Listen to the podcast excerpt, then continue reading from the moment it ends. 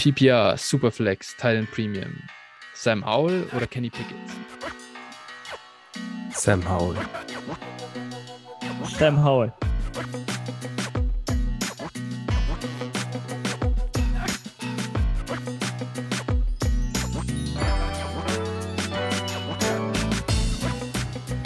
Servus und herzlich willkommen zu einer neuen Folge von Dynasty Flow, der Dynasty Show von Phil und Flo.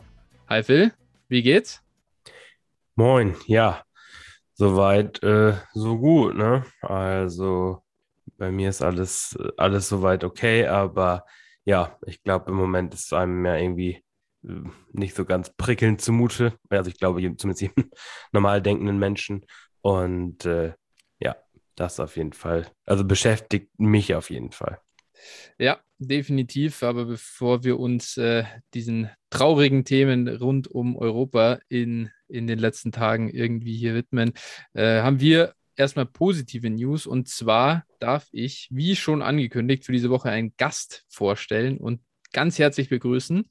Denn wir haben den James Wiebe zu Gast in unserem Podcast. Hi James, wie geht's dir denn? Moin, mir geht es äh, gemischt. Keine Ahnung. ähm, ja, also das Ding ist das gleiche, was Phil gesagt hat. Das ist halt irgendwie eine ganz komische Zeit momentan. Ne? Mir privat geht es ehrlich gesagt sehr gut, wenn man halt von diesen, von diesen Neuigkeiten absieht, die halt irgendwo uns alle betreffen. Ne? Ähm, ob direkt oder indirekt, ob man da nur Leute kennt oder ob man da nicht Leute kennt. Aber betreffen tut es uns alle.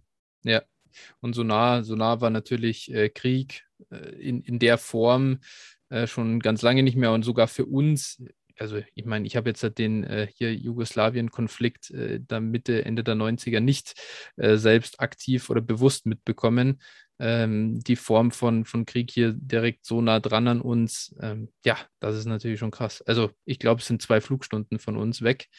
Ähm, da wird irgendwie gekämpft. Das hätte man sich auch irgendwie wirklich nicht vorstellen können, dass es so sehr eskaliert und ja, traurige Zeiten äh, definitiv. Und äh, kommen wir dann später sowieso nochmal drauf, äh, wenn es äh, zum Thema ja Unterstützung und so weiter für uns geht. Äh, aber ähm, weg davon erstmal nochmal. Äh, James, du hast jetzt mittlerweile keinen Podcast mehr, den du promoten kannst bei uns. Möchtest du irgendwas anderes promoten? nein. ich habe nicht ich habe legit nichts, was es wert wäre, das zu promoten. Ihr könnt mir auf Twitter folgen, aber ich kann, ja. ich kann nicht sagen, ob das gut für euch ist. Äh, ich kann nicht sagen, ob das ein Mehrwert ist. Also. ja, Unterhaltung jeden, ist das. Wollte gerade sagen, man hat auf jeden Fall was zu lachen. Also, das lohnt sich schon. Wie ist dein Handle da? At good Vibes only. Ich weiß nicht genau, wie man das ausspricht. Darüber habe ich mir keine Gedanken gemacht, was ich mir ausgedacht habe. Ihr könnt das ja verlinken irgendwo. Ja, definitiv. Genau. Kommt in die Show Twitter auf jeden Fall. Rein in genau. Twitter. Das äh, ist völlig richtig, ja. Äh, ja, Phil, wenn, wenn wir schon bei den Twitter-Handles sind, wo kann man uns folgen? Ja, ähm, dir at 49erflo, mir at phil81190 und unserem Podcast at dynastyflo mit ph. Und äh, ja, genau, folgt da gerne für ja, Fantasy, Dynasty Content, beziehungsweise uns persönlich auch für andere äh, Schweinereien. genau. Äh, Film hat jetzt einen OnlyFans-Kanal. nee. Ich würde abonnieren. Ich ja. safe abonnieren. Ah, ja. Der, der, eins, der Only-Fan da. Ja, naja, Only gut. genau, Only nee, genau. von Strongman Phil. Das äh, wollen wir alle sehen. Aber Ansonsten, ja. ja. könnt ihr uns auch gerne äh, in unserem Discord-Channel äh, joinen und da dann über Dynasty sprechen, beziehungsweise die letzten Tage kam da sehr, sehr viel äh, Trade Content hoch, Trade-Anfragen hoch und äh, ja, Mock-Drafts, alles, was so, ja, was geht. Dazu noch, äh, ich sag mal, auch der Talk über andere Geschichten. Ne? Also da wird auf jeden Fall für reichlich Unterhaltung gesorgt. Ja, jetzt, äh, wir merken auch langsam, wir gehen Richtung NFL Draft. Die Pick-Discussion äh, wird größer und größer. Was ist der Pick wert? Äh, wie ist der im Vergleich zu Future Picks? Und äh, hier, äh, was ist eigentlich ein Early Second versus ein Late First? Und hin und her wird viel, geht's hoch und runter. Und äh, ja, daher joint auf jeden Fall, wenn ihr da was dazulernen möchtet. Ähm, macht Spaß und ja, äh, ich habe es schon gesagt, ansonsten werben wir hier immer für Unterstützung für uns selbst. Äh, schickt uns was über PayPal oder Patreon, aber aufgrund der aktuellen Situation, äh, in der wir uns eben befinden, ähm, bitte schaut euch um. Es gibt viele Möglichkeiten, um den Leuten in der Ukraine jetzt vor Ort zu helfen. Ähm, Caritas organisiert da oder ich kenne Leute, die sorgen für Sachspenden ähm, dahin, denn die brauchen wirklich also von einfach Schlafsäcken, also ganz banalen Dingen, die die im Moment einfach brauchen, um äh, ja weiter in den eingekesselten Städten ähm, ja irgendwo überleben zu können, äh, brauchen sie einfach verschiedenes Zeug. Das, da werden händeringend Spenden gesucht. Äh, da ist das Geld im Moment deutlich, deutlich besser aufgehoben als äh, in unserem PayPal-Account oder, oder Patreon-Account. Daher an der Stelle einfach die Bitte an alle unsere Hörer, fasst euch ein Herz, schaut nochmal, ob ihr nicht auch ein bisschen was übrig habt und unterstützt die Leute vor Ort. Ich glaube, ansonsten ja. haben wir an der äh, Stelle nicht mehr. Nee, genau, also ich würde auch nochmal noch mal, ja, das Ganze unterstreichen wollen. Ähm, also ich habe zum Beispiel selber über die tagesschau.de Seite und da, oder beziehungsweise da gibt es dann, ist dann www.spendenkonto-nothilfe.de verlinkt und dann kann man darüber spenden. Genau, also ähm, ja, nur wenn ihr nicht wisst, wo ihr spenden sollt, keine Ahnung, möglichst seriös. Ne? Und dann sollte das wohl klappen. Genau. Okay, gut. Aber da dieser Tage nicht alles nur sich um diese Negativität äh, drehen darf und ihr vielleicht natürlich auch hier einschaltet, um ein bisschen auf andere Gedanken zu kommen, um euch mit dem Thema Fantasy Football dann auseinanderzusetzen, kommen wir zu unserer ganz normalen ja, Folge und äh, dürfen äh, uns ja diese Woche mit einem super spannenden Thema auseinandersetzen. Und da wir, und genau deswegen haben wir uns auch den James hier als Unterstützung gesucht, denn die ja, Königsdisziplin des, äh, der Rookie-Evaluation sind natürlich die Quarterbacks. Äh, alle haben äh, viel zu sagen und keiner hat eine Ahnung am Ende. Nicht mal die NFL-GMs schaffen das, äh, wenn man sich so den äh, NFL, wenn man sich die NFL-Drafts der letzten Jahre anschaut. Aber wir geben natürlich unser Bestes und versuchen euch ein bisschen, ja, ähm, einfach äh, Content zu liefern und einfach ein bisschen Insight zu geben, da wir generell hier immer vom Superflex-Format ähm, ausgehen, haben die Quarterbacks natürlich einen hohen Positional Value. Im Gegensatz zu den Ligen, in denen ich mit äh, James gemeinsam spiele. Das ist, äh, ich glaube, meine letzte verbliebene One-QB-Liga. Da ist das relativ überschaubar. Daher Quarterbacks, sehr wichtig für uns und äh, wir legen großen Wert drauf. Wir haben uns dazu entschieden, wir werden jetzt äh, alphabetisch durch die Prospects durchgehen und dann jeweils unsere Einschätzung dazu geben. Ähm, ich bin, das kennt ihr mittlerweile, eher ein bisschen äh, Stats-basierter in meiner Evaluation. Wir haben äh, James als den Film-Guy hier natürlich am Start. Und äh, Phil, der macht hier, der, der, vereint vielleicht am Ende das Beste aus allen Welten und äh, sagt uns dann, äh, wo wir eigentlich falsch und richtig liegen. Genau. Aber lange Rede, kurzer Sinn. Ich glaube, wir können einfach, wenn ihr nichts anderes mehr habt, mal kurz drüber sprechen, was ist so wichtig an einem NFL-Quarterback? Und da würde ich sagen, James, da nehmen wir dich gleich mal mit ins Boot. Was, wenn du Tape guckst oder wenn du einen Quarterback versuchst zu evaluieren, worauf achtest du denn? Denn wie gesagt, es ist die Königsdisziplin und äh, wo denkst du, wo hast du den, den Schlüssel gefunden, den Stein der Weisen? Den Stein der Weisen habe ich nicht gefunden und ich sage ganz ehrlich, der Stein der Weisen ändert sich bei mir alle paar Jahre wieder es ist einfach wirklich interessant. Als ich angefangen habe, mich mit, dem, mit dem Draft zu beschäftigen, ähm, war mein klarer Standpunkt immer, du musst drauf schauen, ist der Spieler akkurat? Das ist das Allerwichtigste. Das Allerwichtigste ist, den Ball an den Mann zu bringen. Das ist auch, glaube ich, auch heute würde ich nicht sagen, dass die Meinung falsch ist. Aber damals dachte ich mir, ähm, du musst auf Accuracy achten. Das ist das, was sich am le leichtesten in die NFL translated. Ähm, du musst auf Decision Making achten. Und es bringt dir dann nichts, irgendeinen Monsterathlet zu haben, der aber überhaupt nicht weiß, wo vorne und hinten ist und keinen Football durch die Gegend werfen kann. Ähm, und das hat sich die letzten Jahre tatsächlich ein bisschen geändert. Man könnte es den Josh Allen-Effekt nennen. Mhm. Ähm, man, man muss, ich glaube, man muss auch wirklich aufpassen, ähm, dass man in die, nicht sozusagen die Josh Allen-Falle tappt. Ne? Das war ein Quarterback, der ein riesiges physisches Potenzial mitgebracht hat. Und jeder hat gesagt, wenn er das ausschöpfen könnte, dann könnte er ein großartiger Quarterback werden. Aber die Chance, dass er ein großartiger Quarterback wird, dass er dieses Potenzial ausschöpft, ist nicht besonders hoch. Offensichtlich hat er dieses Potenzial ausgeschöpft. Offensichtlich ist er deutlich besser, als ich persönlich es erwartet hätte. Ähm, und das hat meine Evaluation schon ein bisschen geändert. Denn ähm, wo ich halt vorher geschaut habe nach Accuracy, nach Decision Making, dass du halt einen, einen soliden Pocket Passer hast, denke ich jetzt eher, du musst, der Quarterback muss mir irgendetwas zeigen, der muss mir irgendein Elite-Trade zeigen, um das sich eine Offense herum bauen kann. Das mhm. kann Athletik sein. Lamar Jackson war ein großartiger Athlet, einer der besten Athleten auf der Quarterback-Position aller Zeiten vielleicht. Und ähm, als Passer damals auch etwas underrated, aber natürlich, natürlich lange nicht so weit wie andere Prospects. Das ist ein mhm. Elite-Trade, den er hat. Patrick Mahomes hat einen Elite-Arm. Unter anderem, wie wir rausgefunden haben, hat er noch ziemlich viele andere Elite-Trades. Zum Beispiel sein, äh, seine Improvisationskünste, seine Athletik ist auch deutlich besser, als ich gedacht hatte. Aber ja, wenn ich das kurz sagen müsste, und ich habe schon lange geredet, ähm, es sind wirklich Elite-Trades, die dir in der heutigen NFL weiterhelfen können. Denn, denn heutzutage wenn du, wenn du ein NFL-Team bist, das einen Quarterback unbedingt braucht, dann wirst du dich heutzutage wahrscheinlich nicht damit zufrieden geben, wenn deinem Scouting-Profil steht, NFL-Comp ist Kirk Cousins oder Jimmy Garoppolo oder meinetwegen auch Matt Ryan, aber das ist vielleicht ein etwas, unfaire, ein etwas unfairer Vergleich. Aber du suchst heutzutage nach einem Quarterback, der dich irgendwo in die Top 10 spielt, bestenfalls Top 8. Denn danach sind die Quarterbacks alle auf einem relativ ähnlichen Niveau und nur diese wirklichen Top-Quarterbacks, mit diesen Top-Quarterbacks hast du jedes Jahr eine Chance, um die Playoffs mitzuspielen, selbst wenn der Rest des Rosters nicht, nicht hergibt. Ne?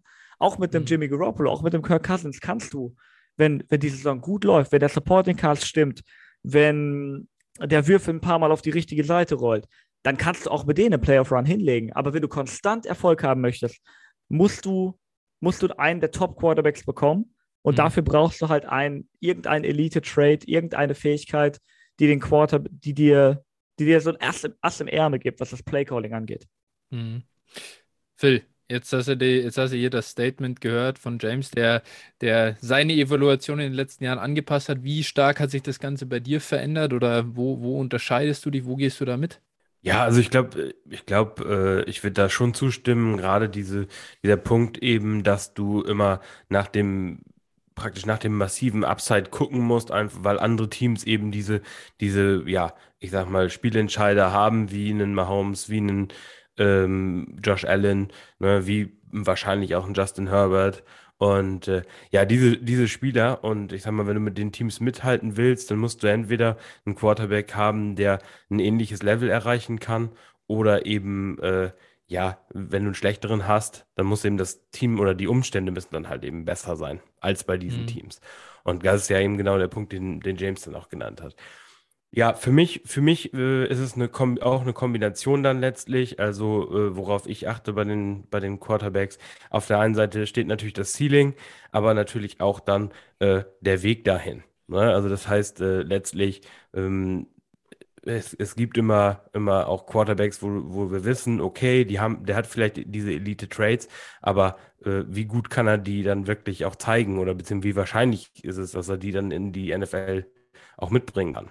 So, das sind für mich so, so Punkte, die ich eben wichtig mhm. finde. Äh, darüber hinaus, was ich oder wo wir in der Vergangenheit auch immer oft gesagt haben, und das werden wir heute auch nicht können, ähm, ja, ich sag mal, Landing-Spots sind einfach oder Umstände sind einfach für den Quarterback am Ende des Tages auch entscheidend. Und ich glaube, ich werde das auch nachher, also noch mal mehr, gerade in dieser Klasse, dann mit einfließen lassen, wo dann im Endeffekt ein Quarterback landet.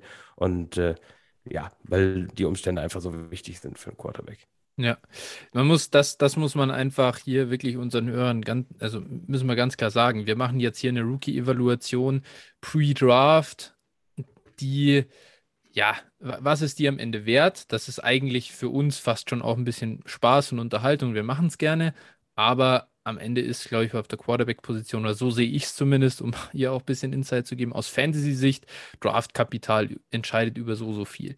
Äh, das sagt uns ganz klar aus, oder das zeigt uns, was die NFL von den Quarterbacks hält. Und schaut euch die Hitrates unter den Quarterbacks an, die nicht Top 10 gingen. Also ab dem Zeitpunkt geht es schon mal deutlich runter, oder zumindest Top 15.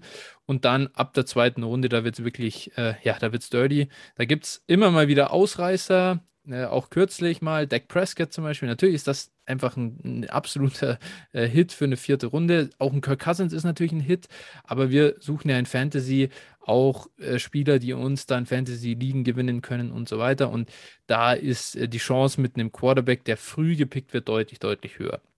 Sowohl was Floor als auch was Ceiling angeht.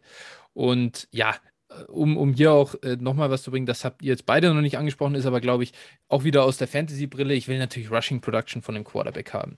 Und äh, das ist sehr translatable von College zur NFL. Äh, ein, eine absolute Statue. Am College wird nicht auf einmal die äh, Beine in die Hand nehmen in der NFL. Und diese Rushing Yards unterscheiden dann einen richtig guten oder einen, einen guten Fantasy-Scorer von einem Elite-Fantasy-Scorer. Diese Lamar Jackson-Season, da war es schon fast egal, wen du auf Wide Receiver hingestellt hast, sobald du den Mann da in der, auf der Quarterback-Position hattest, 2019, hat er dir halt wirklich reihenweise die Spiele gewonnen und äh, war äh, schlimm für die, für die Gegner, sich das dann anzuschauen. Deswegen, da gucke ich auf jeden Fall drauf und ähm, ja, ich glaube, äh, so viel genug der, der Vorrede. Wir können dann auch reingehen in die Evaluation von den einzelnen Spielern. Und ich würde sagen, wir starten hier, wir haben uns darauf geeinigt, in alphabetischer Reihenfolge mit Matt Corral, Quarterback von Ole Miss. Ähm, ja, äh, eben ist, ist, ein, ist ein Senior, er hat vier Jahre eben am College gespielt, äh, Four-Star Recruit gewesen, 23 Jahre alt. Äh, James, ich darf, darfst gerne beginnen äh, hier mit unserem ersten Quarterback und sag uns doch mal, was du von Matt Corral hältst oder was du dir hier für, für Notes gemacht hast. Musst auch nicht direkt alles am Anfang machen. Wir können das auch ein bisschen durchmixen, dass du nicht äh, zu lang reden musst oder so. Das äh, machen wir jetzt ein bisschen. Wir freestylen hier auch. Äh, also da brauchst du ja hier nichts denken. Kannst uns auch jederzeit das Wort wieder zurückgeben. Ja, ich glaube, lang reden kann ich. Äh, das habe ich gelernt die letzten Jahre. Das, das sollte ich hinkriegen. Ja. Aber ich sag's, ich sag's, wie es ist. Matt Corral ist natürlich ein undankbarer Start. Oh, Denn oh, es gibt, also Nein, es ist, es ist einfach eine schwierige Evaluation, wie ich finde. Andererseits auch ziemlich spannend, denn ähm, auf, wenn, wenn wir uns jetzt einfach seine Athletik angucken, ne, das ist ein guter Athlet, hat auf jeden Fall einen starken Arm und hat auch teilweise wirklich High-Level-NFL-Würfe gemacht. Aber das, das System, das ist für mich eigentlich der Hauptpunkt. Das System, in dem er bei Ole Miss spielt, ist für mich so untranslatable auf die NFL, dass ich damit extrem wenig anfangen kann. Denn ähm, PFF oder auch andere Plattformen haben schon ähm, quasi Untersuchungen darüber durchgeführt, was oder welche Plays uns am meisten darüber aussagen, wie ein NFL-Quarterback, äh, wie, beziehungsweise wie ein College-Quarterback in der NFL performen kann. Und das sind halt äh, True, True Pass Dropbacks. Das heißt, wenn ein Spieler bei Third and Down ohne Playfake einfach nur den Ball bekommt, in die Pocket droppt und äh, dann vielleicht durch ein, zwei Progressions geht, den Ball wirft. Das sind die Würfe, die uns darüber, etwas darüber aussagen, wie effizient ein Quarterback ähm, auf dem nächsten Level agieren kann. Und von diesen, von diesen Plays hat Matt Corral extrem wenig gehabt. Es sind wirklich nur die klaren Third Downs, bei denen wir ihn in so einer Rolle gesehen haben. Denn ähm, was das normale System von, von Ole Miss angeht, es beginnt gefühlt alles mit einem Play-Action-Fake. Entweder er gibt den Ball ab oder der Pass ist eine Option also nicht, dass er dann durch irgendeine Progression geht, sondern das ist eine RPO, bei dem er dann beispielsweise einen Screen oder einen Slant wirft. Und ähm, die Offense hat er auch absolut gut beherrscht. Aber das Problem ist halt, es ist, also die Sample Size, die wir von ihm haben in, in, in Pass-Sets, die translatable auf die NFL sind, sind extrem gering. Und ähm, das hat man ihm ehrlich gesagt auch angesehen. Ne? Pocket Presence ähm, ist ausbaufähig, einfach weil er selten die Pocket wirklich navigieren müsste. Ne? Wenn du den Ball immer schnell los wirst ähm, oder in, in, in, vielen Fällen den Ball schnell los wirst, dann kannst du natürlich auch wenig Erfahrung da drin haben, so eine NFL-Offense äh, wirklich zu managen. Und ja, Accuracy ist, glaube ich, meiner Meinung nach ein bisschen schwankend gewesen. Und ich weiß, hab, ich weiß nicht, hast du zufällig, hat irgendjemand von euch das Tulane-Game gesehen? Das war eines der absurdesten Spiele, was ich je gesehen habe. Er hat gefühlt fünf Würfe über 30 Yards angebracht und keiner davon war akkurat. Das ist, äh, also. Das ist ja. Jimmy Garoppolo-Style. Er hat einige Pass Interferences dafür bekommen, also Joe Flecker-Style, würde ich sagen. Ah, okay. Oder Carson Wentz-Style. Aber ja. Das sind die Comparisons, die wir hören wollen. das sind die Comparisons, die wir hören wollen. Bessere Athlet als beide, würde ich behaupten. Ähm, aber ja, das, ist, das macht ihn für mich eine wirklich schwierige Evolution, weil ähm, physisch könnte ich mir vorstellen, dass er sich in den NFL-Quarterback entwickeln könnte, aber die Sample Size ist halt wirklich gering. Okay. Phil, wie, äh, vielleicht, also erstens, hast du das Tulane-Game gesehen? Nein. Nein, okay. Ich, also ich, habe ich hab nicht allzu viel gesehen, muss ich sagen, ich aber das ist ja Classic. Ja, ich gucke ich guck mir lieber immer irgendwie die äh, Spiele gegen, gegen irgendwie talentiertere Defenses an. Also ich will halt Tulane jetzt auch nicht zu nahe treten, aber ich glaube, ähm, ja, natürlich, wie gesagt, ich, ich äh, habe auf jeden Fall das Texas A&M-Game und das Alabama-Game gesehen.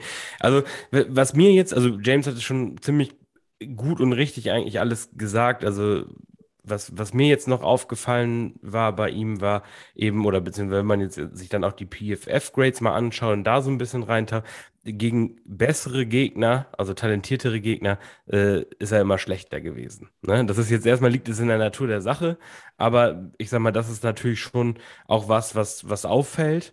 Ähm, ja, und genau, also er ist halt ein schmächtiger Quarterback. Er hatte jetzt am, am College dann auch gerade im letzten Jahr relativ viele Run-Attempts.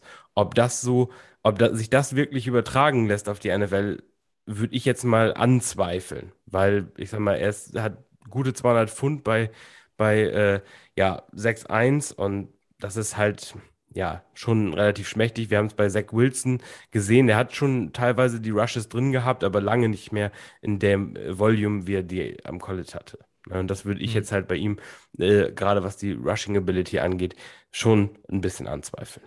Das ist traurig zu hören, denn ich muss sagen, seine Rushing Ability ist mit eins der, ja, der großen Punkte, die äh, bei ihm schon attraktiv sind. 27% Market Share Rush Yards in 2020, 22% immerhin noch in 21.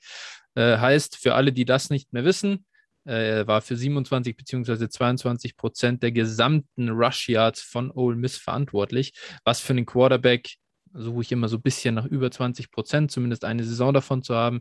Das ist echt gut und ein guter Indikator dafür, dass ein Spieler normalerweise auch in der NFL mobil sein könnte und uns halt auch noch mal zwei, drei Punkte pro Spiel übers Ground Game gibt.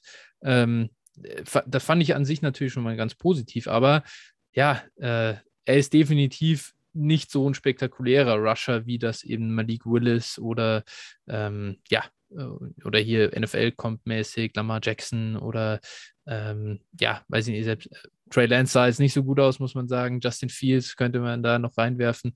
Ähm, Gibt es deutlich ähm, attraktivere Spieler, glaube ich, die am College besser aussahen. Ja, Was? Also ja. verstehe mich nicht falsch, ne? Also ich glaube schon, dass er, dass er die, seine 300, 350 Yards pro Saison schon auch läuft. So, so ist es nicht, ne? Aber ähm, ich, ich glaube halt nicht, dass es irgendwie, keine Ahnung, in irgendwelche Josh Allens wären oder irgendwie sowas geht.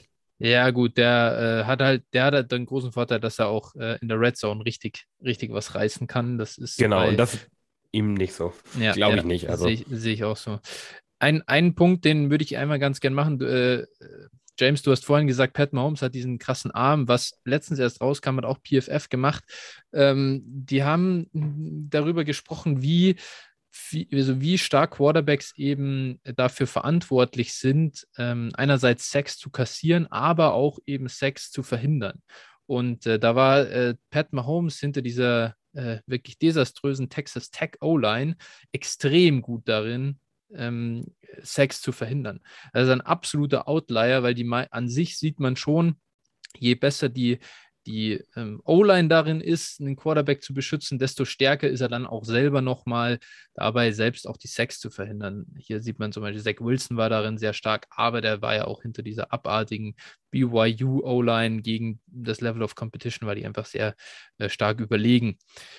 Wenn man da auf die aktuelle Quarterback-Klasse sieht, ähm, da, hat, da haben sie dann separat nochmal äh, ja, das Ganze veröffentlicht, dann sticht Matt Corell hier deutlich positiv heraus. Also ist an sich ganz gut dabei, äh, darin Sex zu verhindern. Das finde ich vielleicht gerade im Hinblick darauf, wie Justin Fields letztes Jahr dann aussah in der, in der NFL, durchaus ein wertvoller Trade, glaube ich. Und äh, das ist was, was mir dann durchaus irgendwie ja Hoffnung gibt. Auf der anderen Seite hast du natürlich auch, das hast, hast du ja schon gesagt, James, er äh, profitiert natürlich auch extrem davon, dass er eben diese RPO und Play-Action-lastige Offense läuft. Äh, und es ist sehr fraglich, inwiefern er überhaupt ähm, sowas in der NFL machen kann.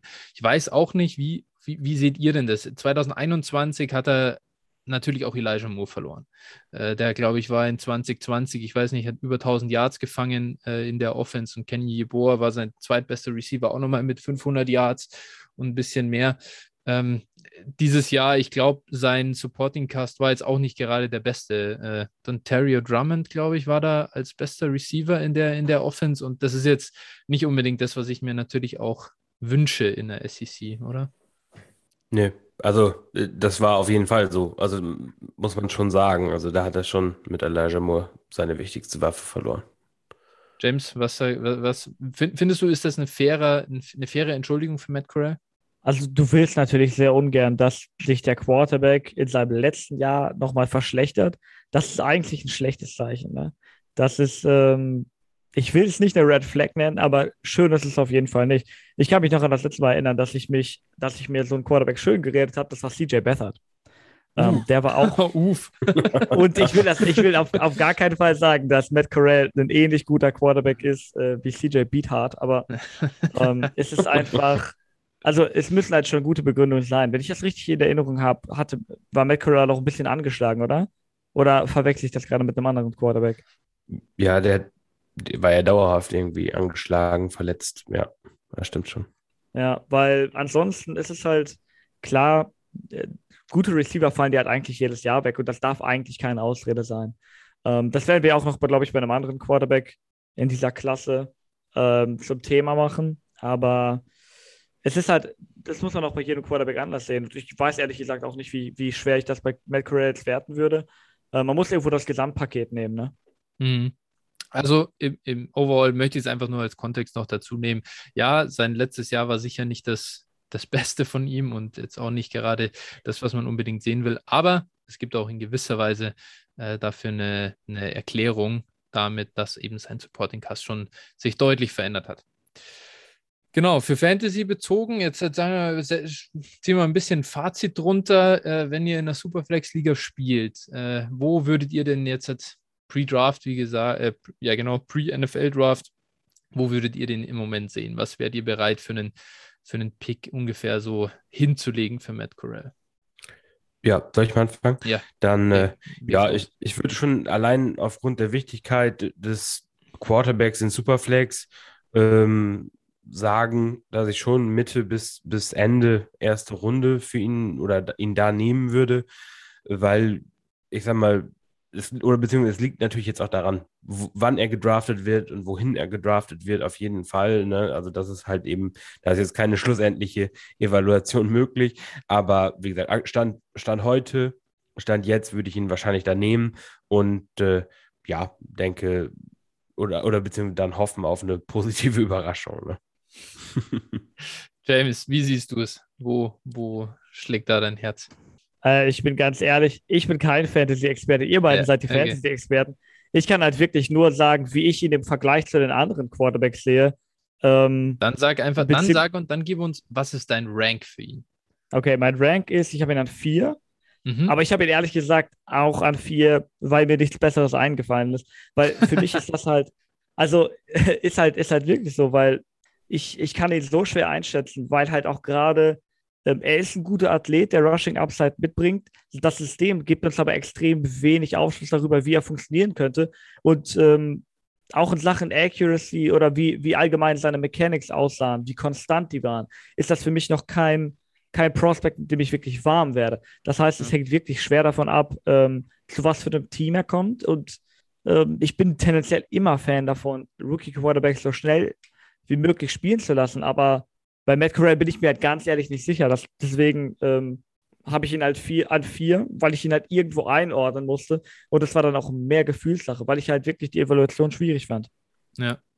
Also bei mir ist er tatsächlich an der 3, einfach aufgrund seines Rushing Upsides. Auf der anderen Seite, das hatte ich, ich glaube, darauf sind wir jetzt noch nicht eingegangen, aber er sah, also sobald er unter Druck geraten ist, wirklich katastrophal aus. Und das war dieses Jahr was ganz schlimm, aber auch in den vorherigen Jahren, habe ich mir alles angeguckt, da waren seine, seine Grades immer unfassbar scheiße. Er wirft dann wahnsinnig viele, ja, oder macht, begeht viele Turnover-worthy Plays und äh, seine Yards pro Versuch äh, stürzen wirklich ab. Ähm, und das ist, äh, ja, das, das ist schwierig. Also ähm, ich habe hier schon äh, Bad Vibes. Nicht, nicht Good Vibes only. Äh, das ist schwierig, schwierig. Aber ich, ich stimme Phil zu, mit Too Late First lege ich hier auch auf jeden Fall auf den Tisch, wegen des Positional Values und der, der Upside, dass er uns auch in Fantasy wirklich nach vorne bringt. Das vom Prinzip her, wenn man seine Rushing Ability anschaut und, und seine Athletik, dann steckt da ein Top 10, äh, eine mögliche Top 10 Season drin in dem, in, in dem Quarterback. Ja, muss ich meinen Rank ja auch noch nennen, ne? Habe Ja, ich gerade nicht gemacht. Genau. Ja, also ich habe ihn tatsächlich auch auf der 4. Okay. Und äh, ja, Bin, genau. ich, bei dir weiß ich ja schon, äh, habe ich eine, zumindest eine ganz gute Idee, wer da noch vor ihm kommt. Aber bei James bin ich mal, bin ich jetzt gespannt. Und äh, ich glaube, damit können wir auch rübergehen zum nächsten Kollegen, äh, zu Sam Howell. Und der Mann, ich habe so ein bisschen den Eindruck gehabt, dass äh, der fast gemeint war damit, dass äh, noch ein anderer Spieler seine ganzen Waffen verloren hat. Ich glaube, das war bei Sam Howell immer wieder Thema. Phil, dann darfst du einfach mal die äh, Evaluation von Sam Howell starten, wenn du möchtest. Außer du möchtest bei, Sa- äh, bei Kenny Pickett starten. Das äh, überlasse ich jetzt dir lieber. Nee, nee, ach so, nee, nee, alles gut. Ich starte schon bei Howell.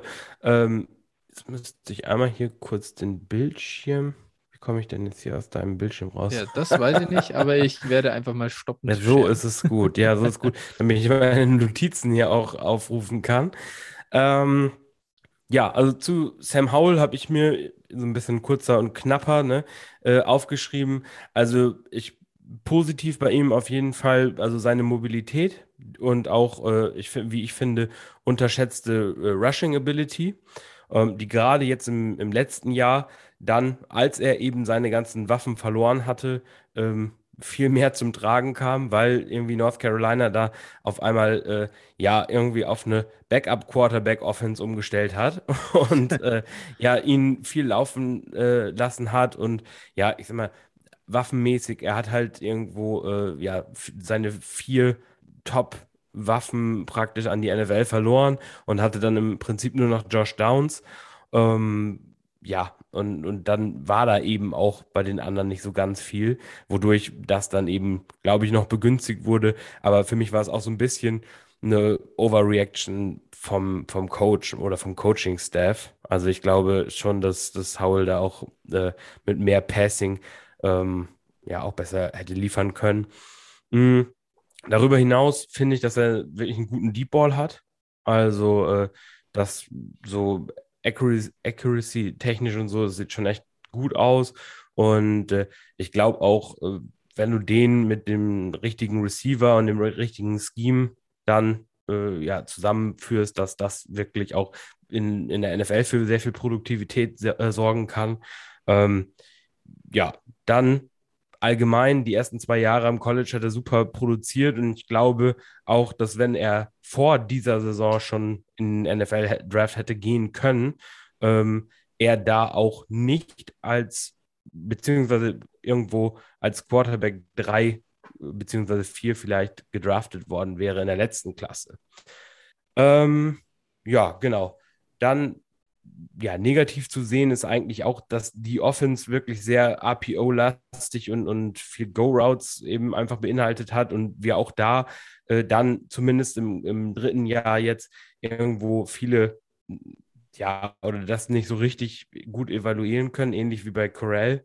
Mm, Aber wir haben eben die ersten beiden Jahre, wo es eben anders war und dementsprechend äh, bin ich da schon, schon echt begeistert.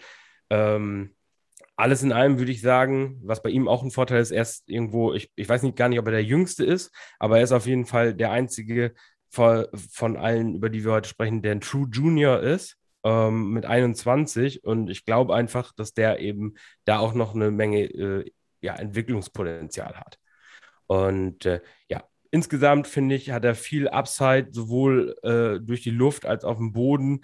Und äh, ich, ich kriege da so ein bisschen irgendwo äh, Russell Wilson-Vibes und äh, so kleiner, thicker Quarterback.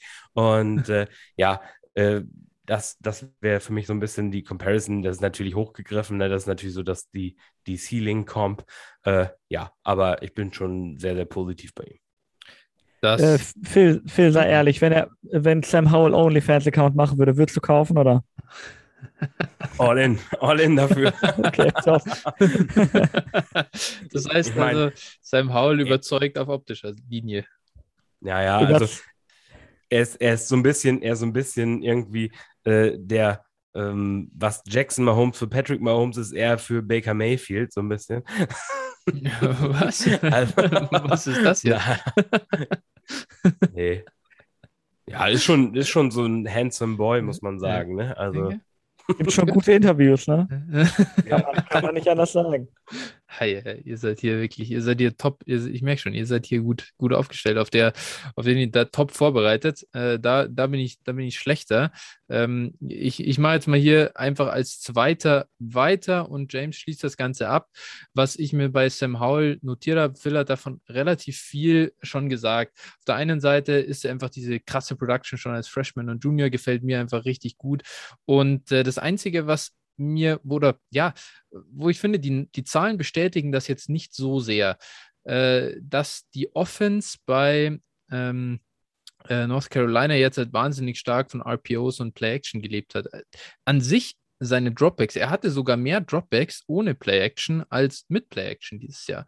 Und seine Production wird zwar deutlich schlechter, ja, seine Yards äh, per Attempt gehen runter, aber seine PFF-Grade äh, ist eigentlich relativ stabil, egal in welche Runde, in, also egal ob er jetzt mit oder ohne Play-Action spielt. Das finde ich sehr positiv und er ist auch, obwohl er dieses Jahr wirklich under Pressure äh, ganz schön, ja, ähm, schlecht war, das war schon mal besser, muss man sagen. Trotzdem ist mein größter Concern bei ihm fast, äh, er hat eben das, ich habe es vorhin angesprochen, Pat Mahomes war sehr gut äh, darin, Sex zu verhindern, da hat er fast 30 Sex äh, weniger kassiert, als erwartet gewesen wäre bei dem Pressure, den er äh, gesehen hat. Sam Howell hat 20 Sex mehr bekommen oder kassiert, als eigentlich erwartet gewesen wäre aufgrund der Pressures. Das ist echt schwach. Äh, auf der anderen Seite ist, spielt er, glaube ich, wirklich, da würde ich gerne mal die Statistik sehen, wie die noch äh, im letzten Jahr aussah. Trotzdem sein Pressure, seine, seine Pressure-to-Sack-Ratio war über die ganzen Jahre hinweg einfach nicht sehr stark. Das ist offensichtlich seine Schwäche, aber passt ja auch ganz gut zur Russell Wilson-Comparison, denn der ist jetzt auch nicht gerade am besten darin, äh, ja, Sacks zu verhindern. Nichtsdestotrotz kann man ein sehr guter NFL- und Fantasy-Quarterback sein. Sam Howell schafft eben hohe gute, ja, eine gute Rate an Big-Time-Throws zu kreieren und auf der anderen Seite Turnover-worthy Plays zu vermeiden. Das finde ich echt äh, sehr cool. Und ja, daher, ich bin eigentlich sehr überzeugt von Sam Howell, aber Lance Zierlein, der Typ, der so auf NFL.com die Prospects evaluiert und dabei gerade bei Running Backs einen unfassbaren Track Record auch so im Fantasy-Bereich hat, ähm, der gradet Sam Howell tatsächlich mit einer 6,16. Das ist ein good backup with the potential to develop into a starter. Und da ist er bis auf, das kann ich schon mal spoilern, Bailey Zappi, der zweitschlechteste Quarterback laut Lance Zierlein. Lance Zierlein natürlich absoluter äh, Filmguy, glaube ich, oder sehr äh, viel, äh, legt sehr viel Wert auf Film. Jetzt bin ich gespannt, ob James Sam Howell auch so in die Pfanne hauen wird und auch so gar nicht überzeugt ist von dem Mann. Ich werde die tatsächlich nicht übermäßig in die Pfanne hauen. Ähm, ich finde sehr interessant, was du gesagt hast ähm, zu seiner Turnover-worthy Throw Percentage. Ähm, die ist tatsächlich relativ tief dieses Jahr. Äh, auch gut im Vergleich zu den anderen Quarterbacks. Was halt, ähm, was man während der Saison so mitbekommen hat, ist, dass er, äh, dass, dass viele das bei ihm gesehen haben, dass er da ziemlich viele Fehler gemacht hat, Late Game, ne? Und ähm, ich bin da ganz froh, dass, äh, dass die Zahlen das nicht so hergeben, weil ich habe es tatsächlich auch nicht so gesehen. Ähm, er hatte halt, glaube ich, zwei oder drei Spiele, wo er ganz kurz vor Ende äh, wirklich böse Interceptions weggeworfen hat, dass das Spiel aber quasi außer Reichweite war und er irgendwie mhm. versucht hat, durch Hero, Hero, Throws das wieder reinzuholen. Was halt, das solltest du nicht tun. aber das ist dann auch kein Weltuntergang. Ne? Hm. Ähm, das heißt, ich finde das schon gut, dass man das irgendwo in den Kontext so einbinden kann. Ähm, ansonsten ist es, ich, ich fand es auch sehr interessant, oder meine Vermutung ist, wieso Lance Leland ihn so tief hat, ist, dass er halt ein sehr gemischtes Bild bei Third Down bietet. Ne? Ähm, wie Phil schon richtig gesagt hat, ähm, die Offense war extrem rush-heavy, was den Quarterback angeht. Ähm, das heißt, auch viele Quarterback-Draws bei Third and Medium, was legitime Plays sind, das kannst du absolut machen. Ich weiß nicht, ob das in der NFL so funktionieren wird, ne? weil ich sehe Sam Howell als wirklich guten College-Athleten, aber das ist halt, ich sehe oh, ich weiß nicht. Ich sehe ihn ehrlich gesagt nicht so als guten Athleten, wie Russell Wilson in seiner Rookie-Saison war. Auf gar keinen Fall halt mit, mit irgendwo in Richtung Lamar Jackson oder mhm. so. Ähm, auf jeden Fall überdurchschnittlicher Quarterback. Ich glaube auch, dass du gut damit äh, tust, ihn weiter als Rush-Quarterback einzusetzen. Ich, aber vielleicht nicht in der Frequenz wie im College Football. Ne? Das müssen mhm. dann NFL Offensive Coordinators irgendwie abwägen. Aber ich hätte, ich, ich sehe halt seine Athletik nicht so ganz. Und ansonsten ist es halt ein bisschen schwierig, ähm, saubere Plays von ihm bei Third Down zu bekommen, weil er halt einerseits viele Sex nimmt, andererseits viel von sich aus noch scrambled, wenn die Offense es nicht von ihm verlangt. Ähm, wir wissen natürlich nicht, inwiefern, ähm, inwiefern das vom Offensive Coordinator dann nicht auch begünstigt wird, äh, inwiefern sein Vertrauen zu den Receivern da, es dazu kommen lässt, dass er so viel scrambled. Ne? Ähm, das sind halt Fragezeichen, die ich habe. Aber ähm, was halt nicht diskutiert. Seine Scram ja. ganz kurz, seine Scramble Rate ist von, also als Freshman hat er noch 5%, als äh, äh, Sophomore 8% und jetzt in, seiner, in seinem Junior Year ist er bei 13% gelandet, was wirklich hoch ist, aber 8% als, als, als Sophomore, das ist eigentlich nicht so wahnsinnig hoch. Das haben einige andere Quarterbacks, über die wir heute sprechen, auch. Ja, ähm, genau, das sind halt die Fragezeichen, die ich habe. Fragezeichen, die ich nicht habe, sind seine Accuracy. Der hat wirklich gute Accuracy. Ich fand in seinem letzten Jahr bei seinem Deep Ball nicht besonders gut, aber wie mir gesagt wurde, war das ähm, in seiner Sophomore-Season wirklich großartig. Also muss man schauen, dass ich glaube, gerade solche Routen sind halt auch wirklich sehr Receiver und sehr Timing-abhängig. Da die, die Erklärung würde für mich schon Sinn machen. Ähm, hat eine schnellere Re Release, wie gesagt, guter Athlet. Ähm, Pocket Movement ist ja nicht wirklich gut. Er nimmt da wirklich deutlich zu viele mhm. Sacks. Ähm, aber trotzdem, es kann, es kann auch äh, ein Merkmal sein, dass ich die Klasse insgesamt nicht so gut finde. Trotzdem habe ich ihn als Quarterback 3. Ähm, und ich ja. kann mir halt gut vorstellen, dass wenn du ihn in einer guten Offense einsetzt, äh, die seinen Stärken entspricht, ne, die dann auch gerne, ähm, ja, die ihn auch gerne früh ins Laufspiel einbindet, ne, und so ein bisschen ähm, ihm den Kopf frei macht, weil ich war nie NFL-Quarterback oder ich war nie Quarterback in irgendeiner Art, aber ich kann mir vorstellen, dass ähm, wenn du halt diese netten Option-Plays bekommst, wo du dann auch möglicherweise API ausspielen kannst, die geben dir einfach deutlich weniger Kopfschmerzen, als wenn du den Full, äh, Full-Field Read vorgele vorgelegt bekommst. Und ähm, wenn man den gut einbindet, kann ich mir schon vorstellen, dass, ähm, dass er Erfolg in der NFL haben kann. Ne? Es sind halt einige Fragezeichen, aber trotzdem kann man mit der Athletik und mit der Accuracy kann man viel anfangen. Das ist gut. Äh, Phil, bist du denn äh, auch bei Quarterback 3 gelandet oder wo hast du ihn in deinen Rankings? Nee, ich habe ihn ja vereint, tatsächlich. Oh! Ähm, ja, ähm, wow. also ist, ist ja, also ich sag mal so, ne, das ist wirklich, die sind für mich, die Top 3 ist für mich auch ziemlich nah beieinander. Ähm, aber ich finde einfach, er bringt dieses ganze Skillset mit ähm, wo ich sehe oder wo ich mir gut vorstellen kann, halt, dass er eben produktiv sein kann.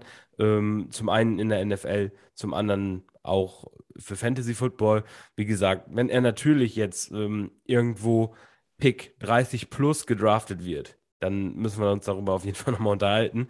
Ja. Ähm, genau, aber ich, also ich sehe schon einiges bei ihm und wie gesagt, ich glaube einfach und, und möchte da auch so ein bisschen Partei ergreifen für ihn. Ich habe extra heute nochmal irgendwie äh, aus 2020 oder 2019 das Tape gegen Clemson geguckt und äh, ja, wie gesagt, also ich glaube einfach, die letzte Saison war einfach aufgrund dieser Umstände schon nicht das, was da wirklich. Oder das war nicht seine beste Saison. Das muss man einfach sagen. Jetzt natürlich verstehe ich den Punkt, dass das letzte Jahr am besten nicht so schlecht sein sollte. Aber ja, wie gesagt, ich glaube einfach, dass der besser ist, als wir, was wir gesehen haben. Und äh, ja, es ist einfach, wie gesagt, zu wem er da geworfen hat, außer Josh Downs war auch wirklich nicht so prickelnd. Ja. Ich, ver, ich vertrete eh die, die Meinung, äh, li lieber, lieber früh gut als viel zu spät erst gut. Ähm, daher finde ich es eher cool, dass er eben als Freshman und Junior schon so viel stärker war als vergleichbare Freshman und Junior, äh, Junior sage ich immer Sophomore, äh, Freshman und Sophomore Quarterbacks. Äh, daher, ich habe ihn nicht ganz auf der 1, ich habe ihn auf der 2, aber ich habe ihn auch im ersten Tier. Also zwischen 1 und 2 ist für mich äh, echt ganz, ganz eng und dementsprechend kann ich auch sagen, ist für mich auf jeden Fall ein Early First aktuell in Rookie Drafts äh, mit dem, was wir wissen. Auf der anderen Seite, das sei noch dazu gesagt, seine Expected Draft Position aktuell, das ist hier so von Grinding the Mocks, äh, die verschiedenen Mock Drafts, die so ähm, rumgehen, geblendet, ähm, ist under 30 im Moment. Das wissen natürlich, wenn man das mit einpreist, dann wird er nochmal ein bisschen fallen. Das hattest du schon gesagt, Phil. Auf der anderen Seite, ja, gut, müssen wir einfach nochmal abwarten, was da so in dem nächsten Jahr, sechs bis acht Wochen dann passiert, äh, Richtung NFL-Draft. Aber ja, wir sind ja doch recht positiv bei Sam Howell hier, wenn ich das mit der Lensierline Grade vergleiche. Da Quarterback 6 bei uns durch die Bank höher. Ja, also ich bin, ich bin dafür, sollte Seattle sich äh, entscheiden, Russell Wilson zu traden für vier, vier First Rounder zu den Eagles. Und wir nehmen dann schön mit dem einem der Mid-Rounder, nehmen wir Sam Howell als äh, Ersatz dann. Okay. Da wäre ich, da wäre ich schon fein mit. Also, naja, was heißt fein mit Wilson wegzutraden? Kann man, glaube ich, nicht sein, aber ja, genau. der GM Phil ist auch am Start, äh, hat, den, hat die Future des Seahawks schon durchgeplant. Mal sehen, was sich davon auch dann wirklich materialisieren lässt. Okay, gut, wunderbar. So viel zu Sam Howell und dann lass uns mal weitermachen mit Kenny Pickett. Ja, äh, was sagt man alles zu Kenny Pickett? Also ist ein Spieler, ich, ich vielleicht erstmal introducen. Er hat bei oder äh, spielt bei Pittsburgh, äh, ist in der ACC. Ähm, der ist allerdings schon fünf Jahre aus der Highschool raus, äh, also hat relativ viele Jahre schon am Buckel, hat auch viel gespielt, war ein Three-Star-Recruit, ist eben dementsprechend schon 23,7 Jahre alt. Äh, und der bekommt eine 6,39 äh, von Lance Zierlein, eben da, wo einige ähm, ja, Prospects gegradet werden und er sagt, er will eventually be a plus starter. Im Moment ist seine Expected Draft Position sogar an der Nummer 6. Das heißt, äh, er ist da relativ hoch in den Mocks äh, allgemein. Ähm, Glaube ich sogar der höchste Quarterback. Äh, können wir hier der, im Laufe der Folge noch verfolgen, äh, wann die anderen so gehen. Äh, das wäre natürlich super. 6,3 groß, 220 schwer, zumindest aktuell. Da bin ich mal gespannt, was die Combine hergibt. Das wäre natürlich ein ganz ordentliche, ja, ähm, eine ganz ordentliche NFL-Size, aber müssen wir mal abwarten. Ähm, ansonsten, was gefällt mir bei äh, Kenny Pickett? Äh, sein letztes Jahr war wirklich richtig gut, muss man sagen. Also von äh, 92,2 äh, PFF Passing Grade über eben eine 8,4-prozentige Touchdown Percentage. Das ist echt Wahnsinn. Also äh, auch unsustainably high natürlich, aber äh, war stark. 0,46 EPA per Play in dem, in dem Jahr. Äh, das ist wirklich beeindruckend. Ansonsten, seine ganze College-Karriere zeichnet sich eigentlich dadurch aus, dass er relativ eben verglichen mit ähm, Quarterbacks mit vergleichbarer Erfahrung äh, eine relativ niedrige Turnover-Worthy Play Rate hat. Das ist zumindest okay. Auf der anderen Seite ist aber echt ein Problem. Er hat sehr wenig Big-Time-Throws dazu. Also ähm, da ist es jetzt nicht besonders der Bringer. Auf, und noch dazu hat er eine, also braucht er relativ lange, um den Ball auch loszuwerden. Seine Average Time to Throw in 2021 war eben bei äh, ja, fast 3,2 Sekunden. Ganze gestützt wurde halt durch eine sehr gute O-Line bei Pittsburgh. Und vor allem hat er Jordan Addison, den Beletnikoff Award Winner von 2021 im Team gehabt. Und das, glaube ich, hat auf jeden Fall auch ihm geholfen. Ähm, overall ist er schon okay darin, eben auch Sex zu vermeiden. Sein Pocket Movement ist okay, das passt, aber ist, ähm, ja, wie gesagt, ist auch leichter dann so äh, gut auszusehen hinter einer guten O-Line als hinter einer schlechten O-Line.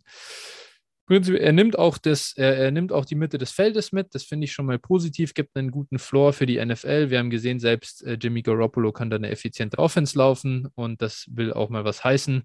Das heißt, das ist die, irgendwo auch ein bisschen die Zukunft der NFL. Ähm, aber ja, gibt einfach nur einen soliden Floor für die nächsten Jahre, wenn einer das bedient.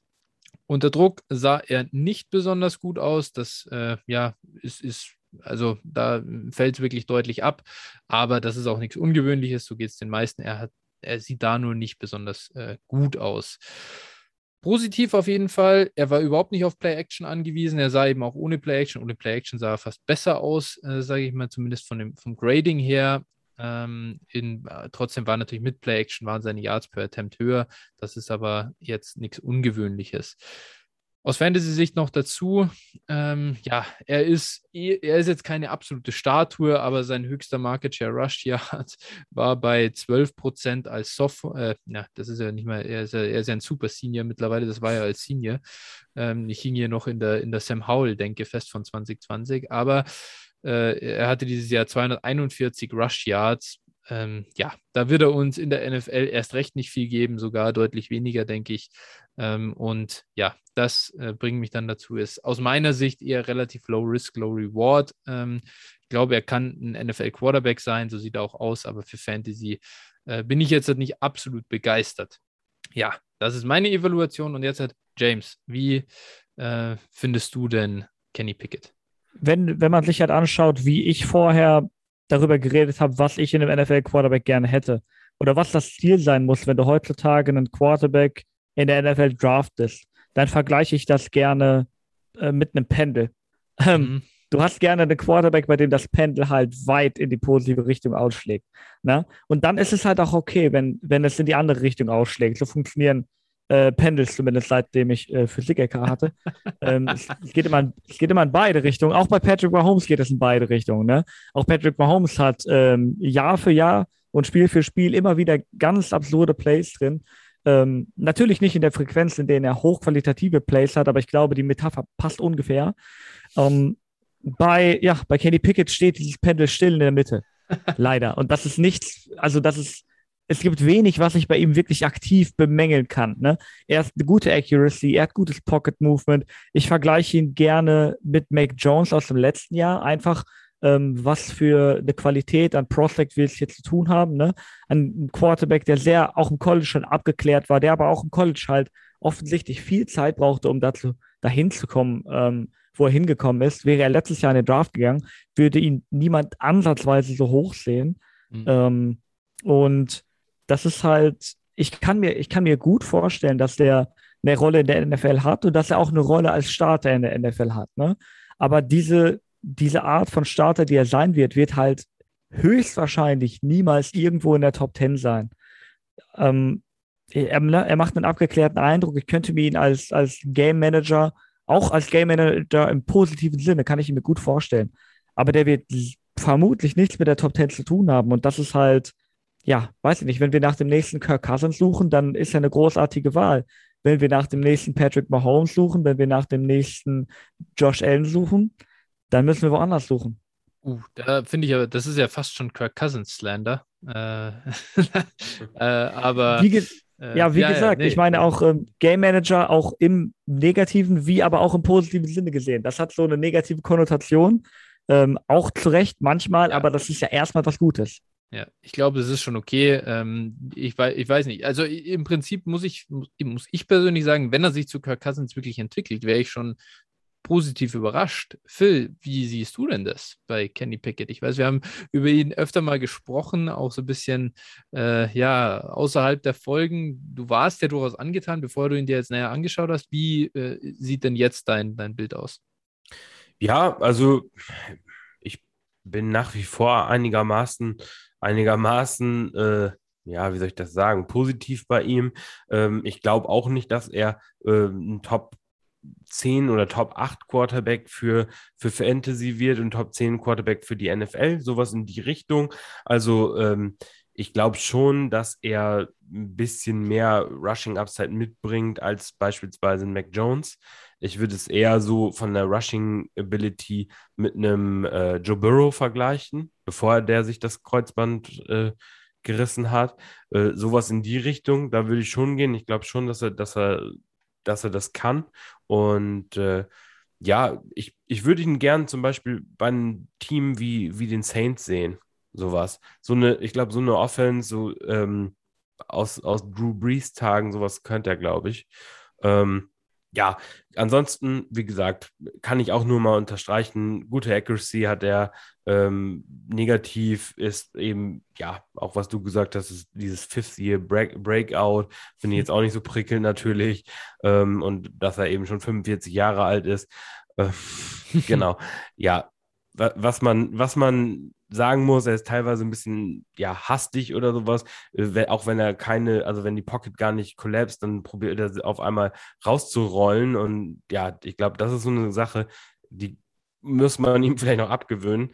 Ähm, aber ansonsten, ja, finde ich, wie gesagt, ist ein, ist ein solider Spieler und ich glaube auch, dass der, dass der äh, ja lange Jahre Starter in der NFL sein wird. So Cousins, Carr sind da so Spieler, die einem insgesamt schon in den Kopf schießen.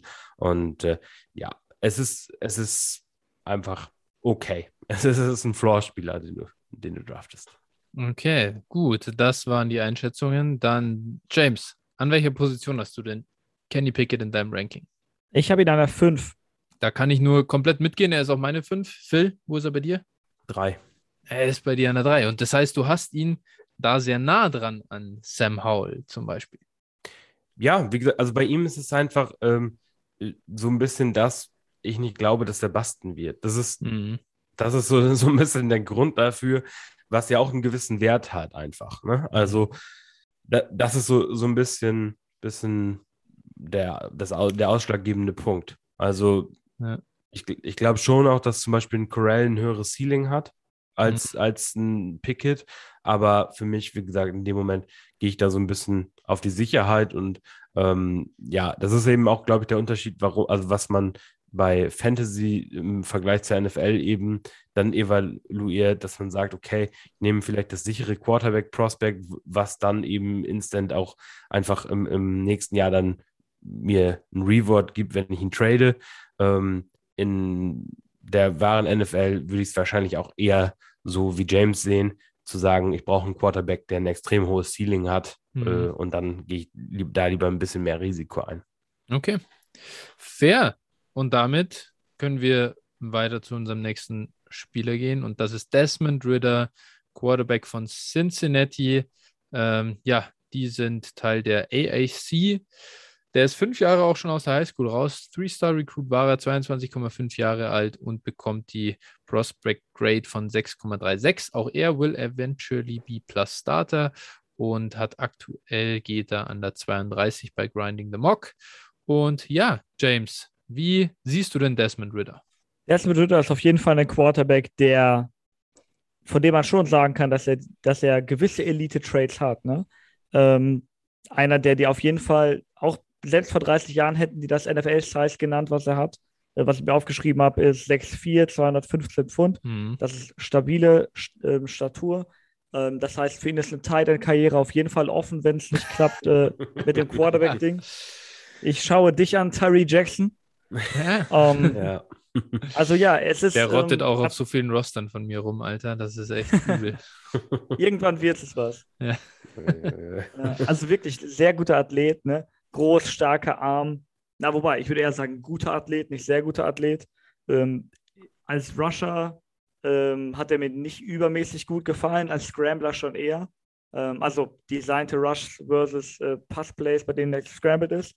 Ähm, er hat teilweise wirkliche Wow-Würfe drin gehabt. Ne? Plays, bei denen alles zusammengekommen ist, wo du genau gesehen hast, er versteht absolut, was die Defense von ihm verlangt, wo er das Play verlängert, wo er Pässe mit viel Accuracy, mit viel Zip über die Mitte wirft.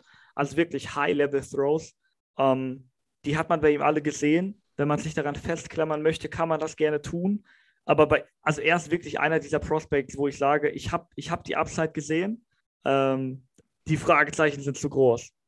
Bin ich ganz ehrlich, weil mhm. ähm, diese, diese, diese hoch, hochgradigen Plays sind auf jeden Fall da. Aber es gibt halt so viel in seinem Spiel, was mich, also was ein dermaßen Upturner ist, ähm, seine Pocket Presence ist schwierig.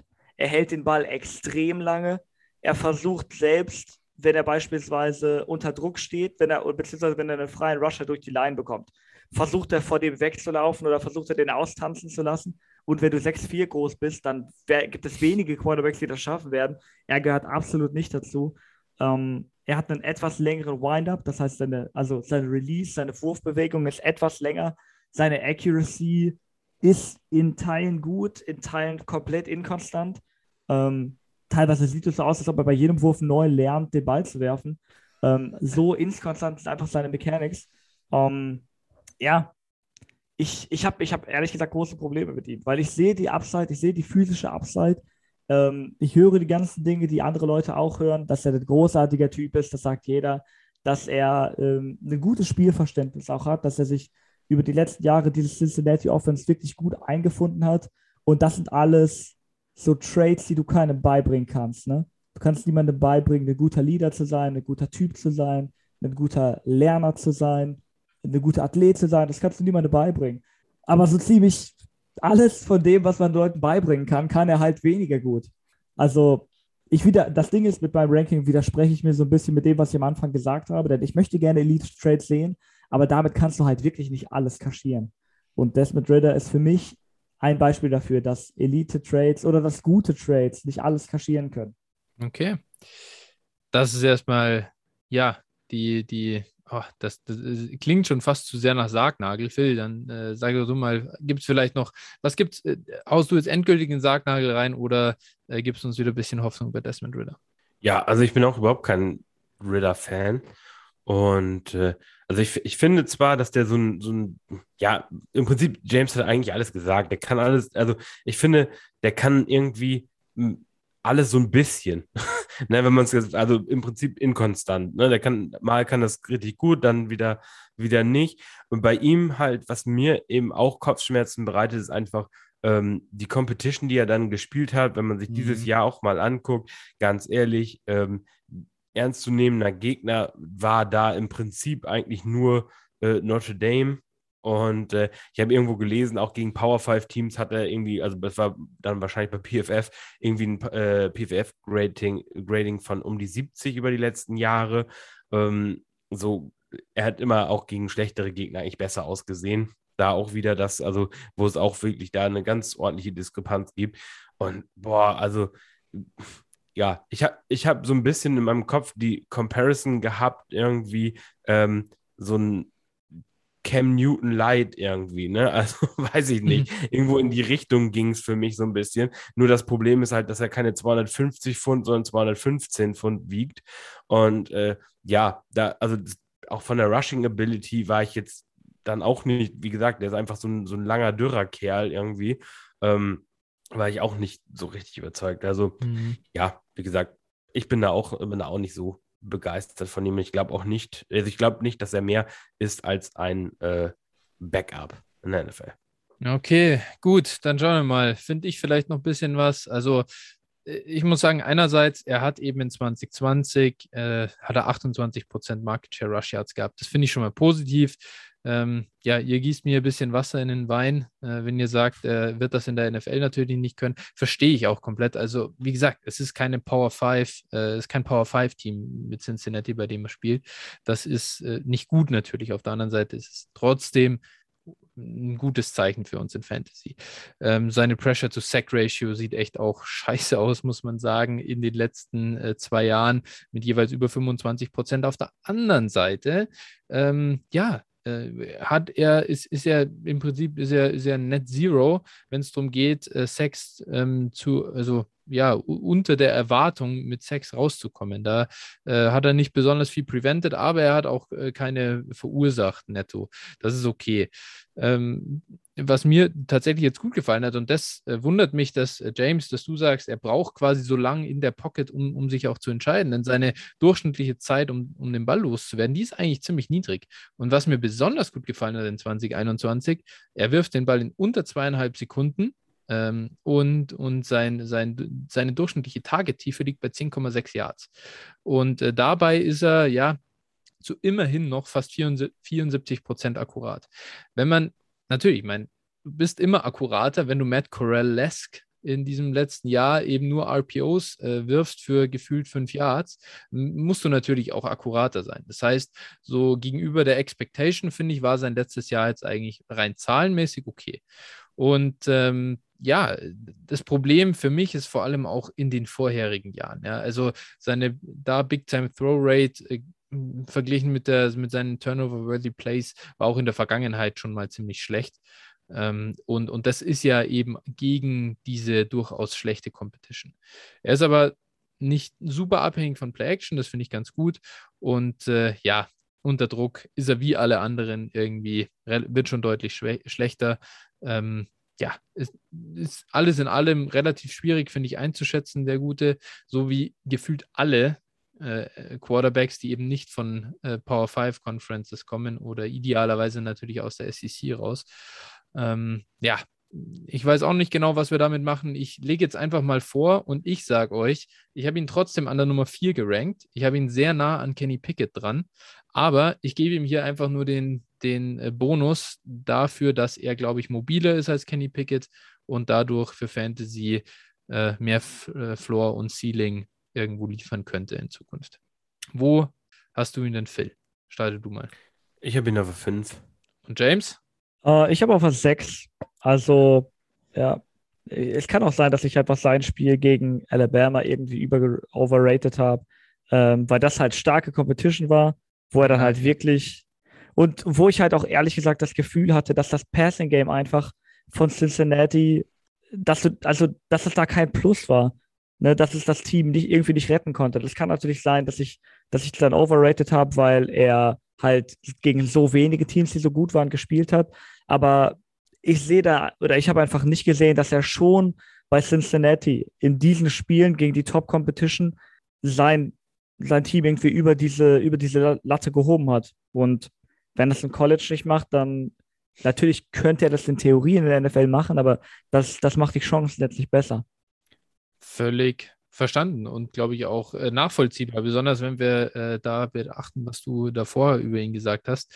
Ähm, lass uns weitermachen mit Carson Strong. Ich glaube, Phil, du bist wieder dran mit dem Eröffnungsstatement zu Carson Strong. Ja, da, da braucht man eigentlich, also willst du ihn noch kurz vorstellen? Dann, ah ja, genau, genau. Äh, natürlich, da muss ich hier wieder reingehen. Er ist, äh, war, war bei Nevada, die spielen in der Mountain West Conference, auch eben kein Power 5, ähm, keine Power 5 Conference.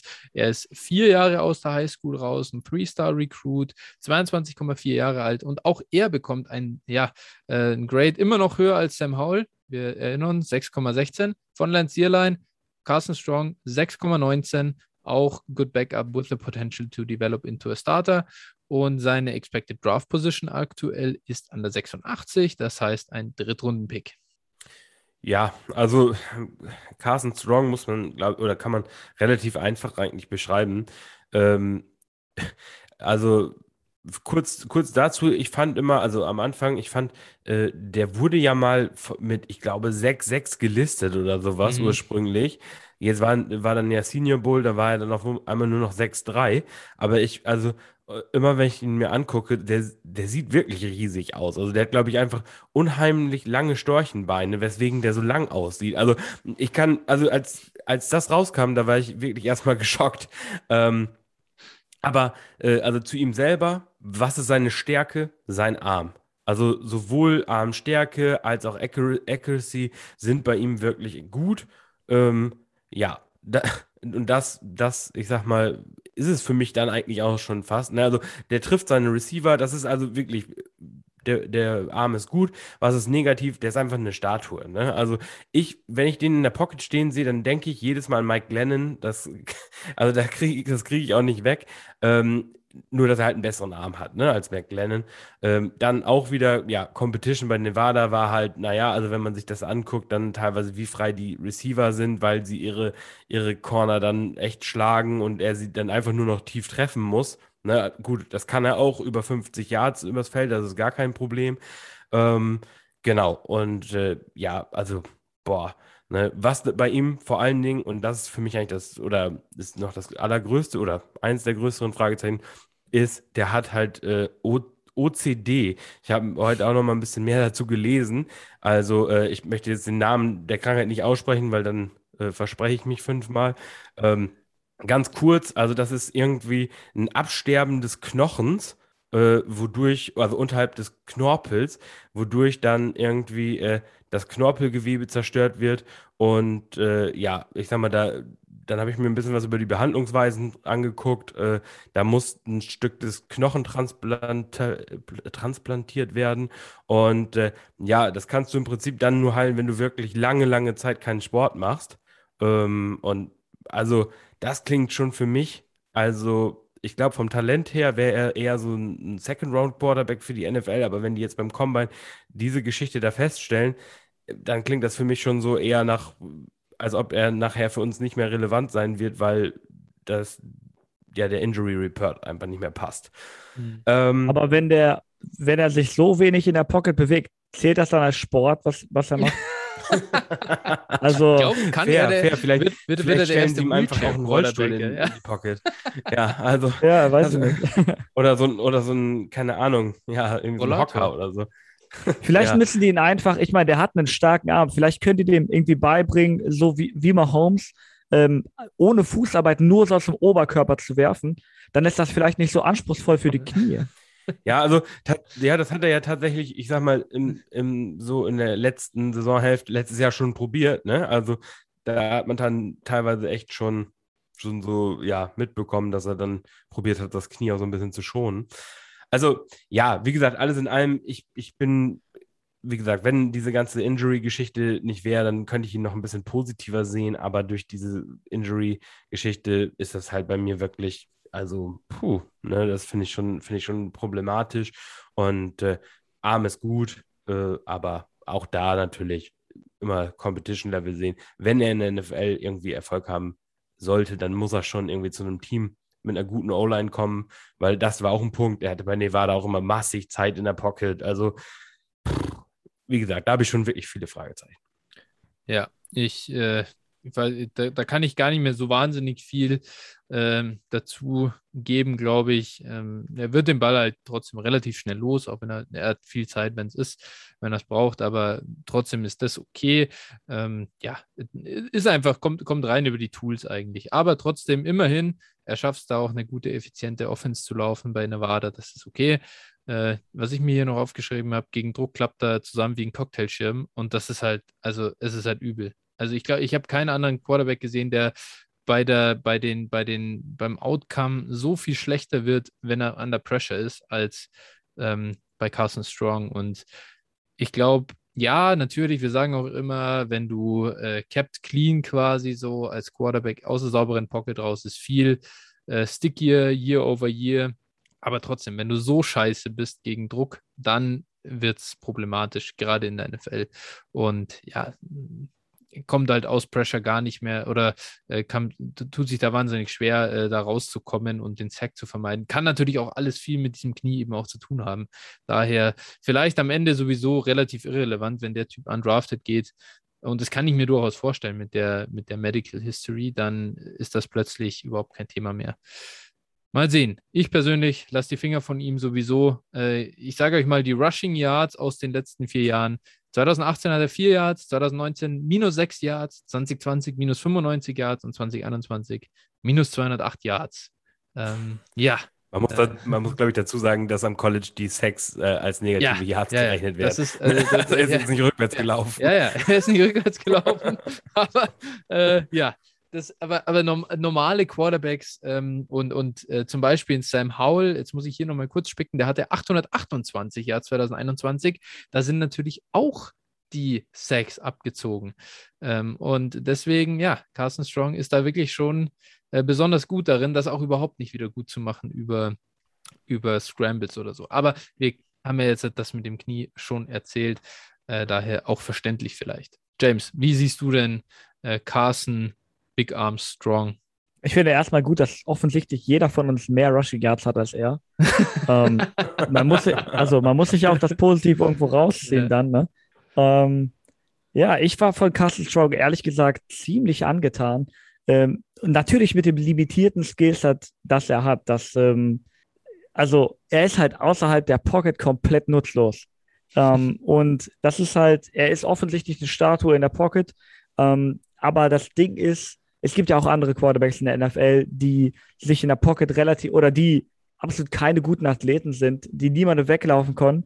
Aber trotzdem heißt es ja nicht, dass du, wenn du auf Rollouts gehst, ähm, dass du dann kein guter Passer sein kannst. Ne? Zum Beispiel Tom Brady war bei Rollouts, soweit ich das in Erinnerung habe, auch, oder wie meine Eindrücke waren, immer ein super Passer.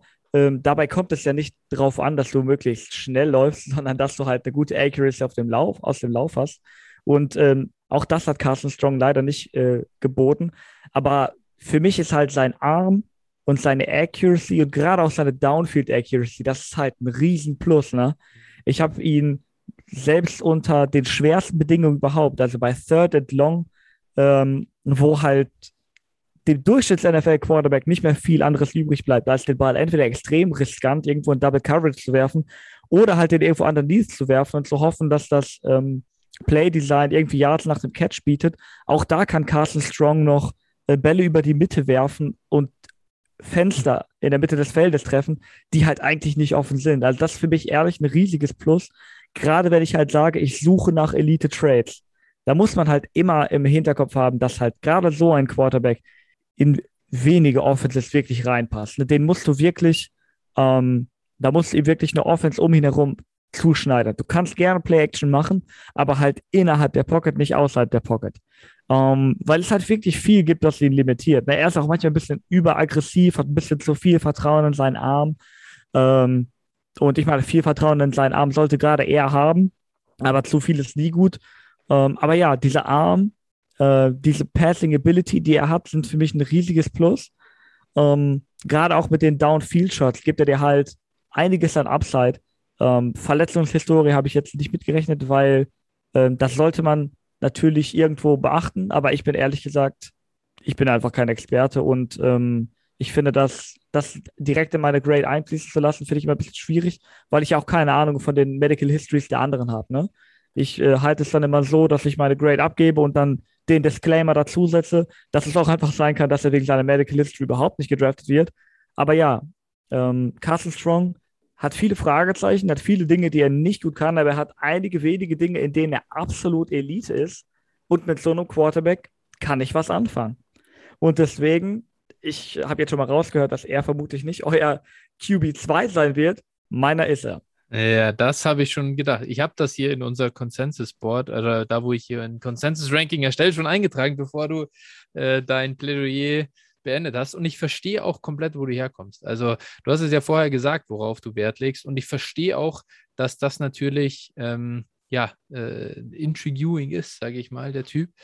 Ähm, unsere, natürlich, das mit der Medical History, du hast auch da einen guten Punkt. Wenn man das einfach komplett rausrechnet, dann ist es natürlich immer noch so, dass äh, ja, Phil und ich sehr viel Fantasy-Brille aufhaben und ja, ich habe die Rush Yards gesagt. Selbst wenn das am Ende in unserer Sleeper-App oder in unseren Ligen zu null Rush Yards führt und nicht zu Minuspunkten.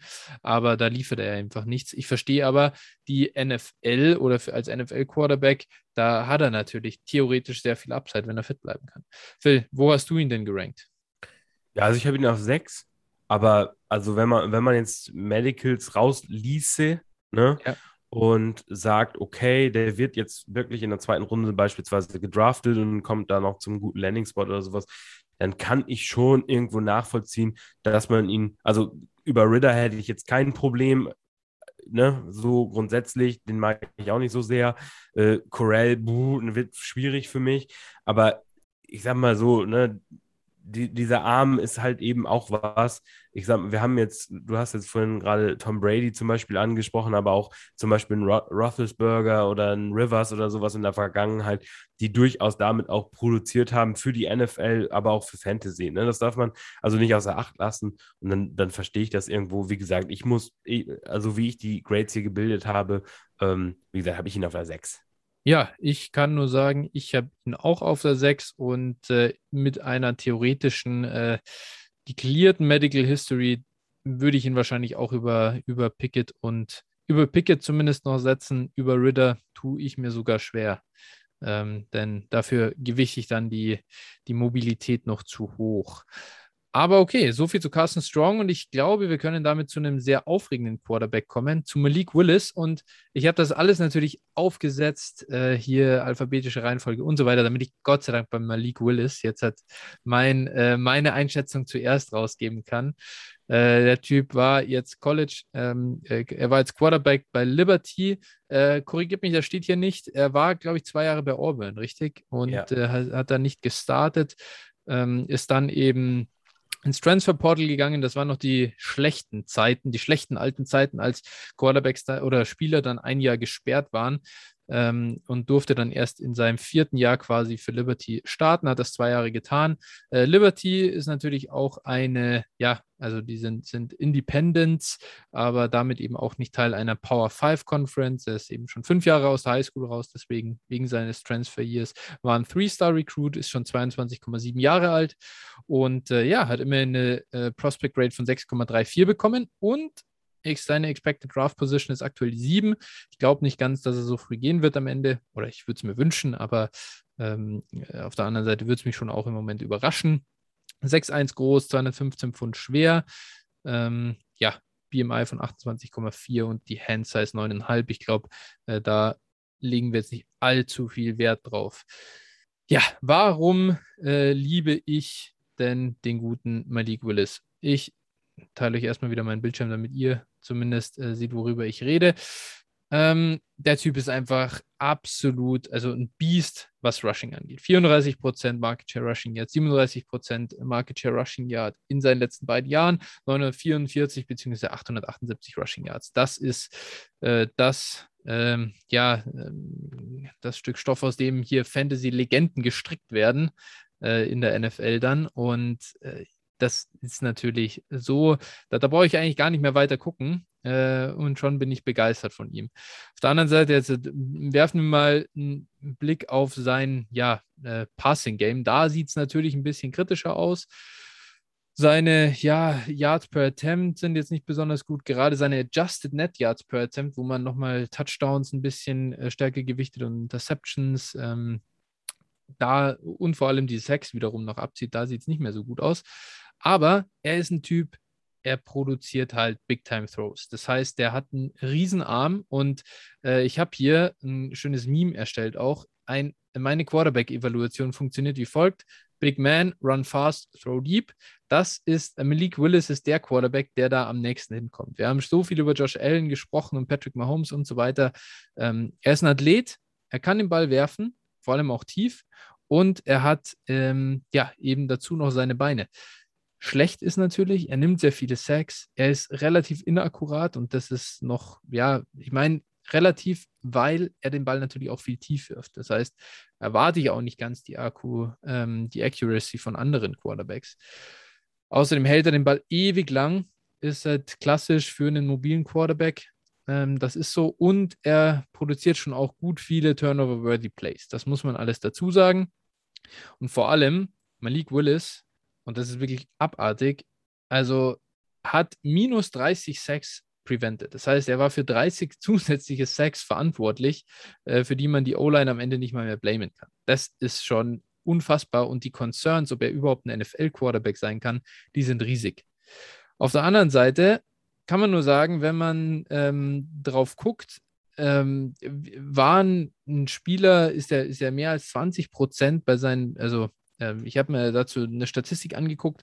Wenn du bei 20 Prozent deiner Dropbacks und mehr gerusht hast als Rookie Quarterback oder als, als First Contract Quarterback, dann hast du eine viel höhere Chance, dass du in Fantasy ähm, ja, startbar warst, beziehungsweise auch wirklich zusätzliche Punkte gegeben hast demjenigen, der dich aufstellt. Das heißt, es kann einfach sein, ähm, wer weiß, ob Malik Willis in drei Jahren noch startet. Deshalb, da habe ich keine Ahnung. Aber, und ob er ein guter NFL-Quarterback wird. Aber für Fantasy wertvoll war auch Jalen Hurts im letzten Jahr. Eben durch seine Athletik und durch sein Rushing. Und deswegen bin ich bei Malik Willis halt voll auf dem Hype-Train. Und wäre das sogar auch als Real NFL-Team, muss ich sagen, denn er hat so viele, so viel Ceiling, so viel Potenzial und so viel Tools. Ähm, deswegen für mich ein ganz klarer High-Risk, High-Reward-Spieler ähm, und durch den Positional Value, ähm, ja, äh, bin ich da voll, voll dabei und werde Malik Willis, wo ich frühe Picks habe, auch gerne nehmen, besonders wenn andere äh, Angst haben davor und eigentlich kein NFL-Potenzial in ihm sehen. Ich glaube, jetzt darf ich an James übergeben mit seiner Evaluation zu Malik Willis. Ja, ich fühle deine Takes zu 100 Prozent. Ähm, ich kann, ich kann da ehrlich gesagt wenig hinzufügen. Wenn wir nochmal äh, die Metapher von dem Pendel bemühen, dann kann man sich das so vorstellen, wie so ein kleines Kind, das ähm, immer versucht, ähm, auf der Schaukel den Überschlag zu machen und der einfach die ganze Zeit überschlägt. Weil so hart ist dieses Pendel bei ihm beim Ausschlagen. Ähm, die, die Big Plays, die er liefert, sind halt der absolute Wahnsinn. Ähm, du hast das im Rushing, Rushing Game schon angesprochen. Ne? Für mich ist das auch nochmal ähm, von, der, von Production-wise hast du das natürlich ähm, schon eingeschätzt. Ich kann das mit Talent-wise einschätzen. Ähm, das ist für mich nochmal eine ganz andere Qualität als beispielsweise auch Sam Howell. Einfach von mhm. der Athletik, ähm, von seiner Running Ability. Ähm, ich sehe halt beispielsweise einen Sam Howell eher so, dass du ihm dann zum Beispiel ähm, ja, generell mal gerne Quarterback-Draws und Option-Plays und so geben kannst. Du kannst Malik Willis halt legitime Plays, wie das zum Beispiel die 49ers letztes Jahr auch versucht haben mit Trey Lance, legitime Running Back Plays geben. Quarterback Power, Quarterback Counter. Ähm, du, du kannst halt, weil er halt eben diese Möglichkeit hat, diese Vision hat, ähm, auch, ähm, also es ist nicht einfach nur ein, ein Typ, der schnell laufen kann. Das ist das eine, das kann dir auf der Quarterback-Position noch extrem weiterhelfen. Aber seine, seine Fähigkeit zu cutten, ähm, Wendigkeit zu haben, mir fehlen ein bisschen die deutschen Begriffe dafür gerade, aber ähm, das äh, gibt dir halt nochmal eine komplett andere Dimension, wenn es darum geht, ihn ins Laufspiel anzubinden. Ne?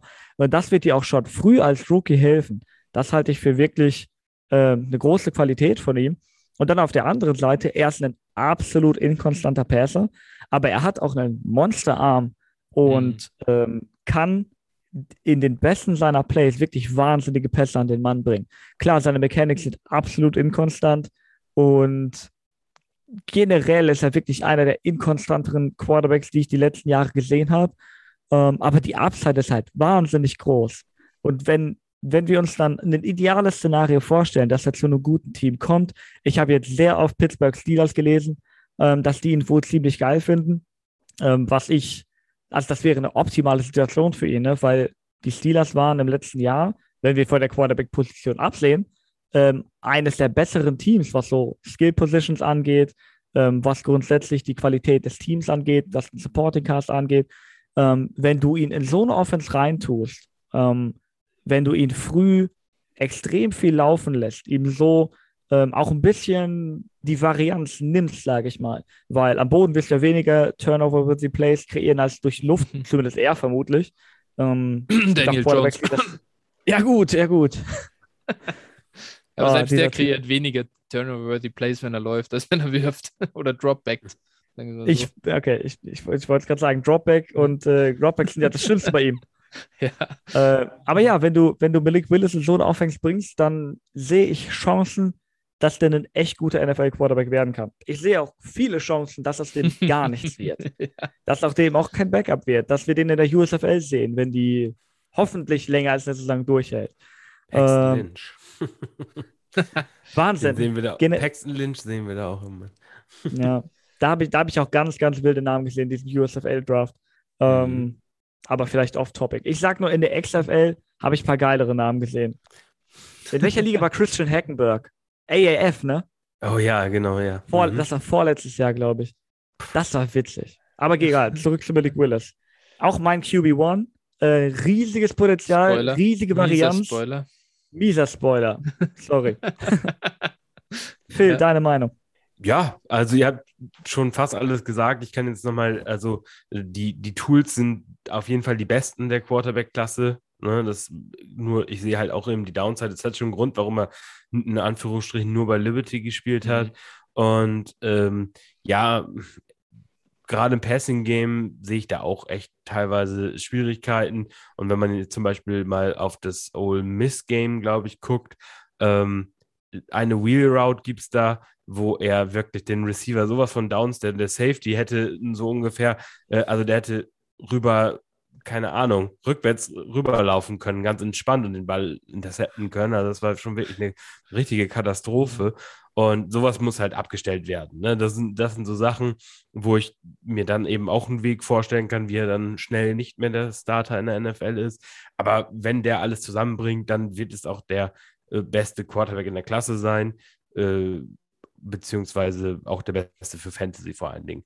Nur ich sehe einfach für mich grundsätzlich rein als Prospect sehe ich zum Beispiel bei Howell das Downside nicht so brutal wie bei Willis. So, ganz einfach. Mhm. Also, das ist für mich der Grund, warum ich Willis nur auf zwei habe. Wenn Willis nachher zu den Steelers gedraftet wird und Howell, ähm, keine Ahnung, zu den Lions an 32 oder sowas, dann bin ich auch eher bei Willis auf der 1. Ich habe ja schon gesagt, ziemlich nah beieinander. Mhm. Äh, genau, aber im Moment, für den Moment, äh, ja, sehe ich das einfach so, dass Willis meine 2 ist. Ja, verstehe ich sogar auch wirklich. Ich finde, tu mir bei Willis und, und Howell echt schwer. Ich bin auch bei Howell nämlich äh, sehr, sehr in Love eigentlich, wenn ich das so anschaue. Aber gut, ähm, was halten wir denn dann davon? Ich meine, er ist ja von, von Auburn weg äh, getransfert. Was haltet ihr denn von Bo Nix, der da jetzt stattdessen der Quarterback ist? Denkt ihr, das war eine richtige Entscheidung von Auburn, dass sie da mit Bo Nix gehen statt mit Malik Willis? James, äh, los, jetzt, jetzt kannst du deinen Twitter-Grind in Real einfach erleben. Äh, ich habe wenig, äh, ja gut, ich kann meinen Twitter-Grind jetzt wirklich äh, absolut leben, weil ich habe halt wenig gesehen. Ich habe okay. generell wenig Ahnung, aber ich habe halt immer starke Meinung. Ähm, Bo Nix, von dem, was ich so mitbekommen habe, wahnsinnige Katastrophe. Junge, das war also, das war ich, das waren die wildesten Plays, die ich in meinem Leben gesehen habe, aber nicht, aber nicht in der positiven Seite. Also diese, diese Schaukel ist nur in die eine Richtung geschwungen. Die ist immer bis zur Mitte geschwungen und dann ist sie wieder hart zurückgeschwungen.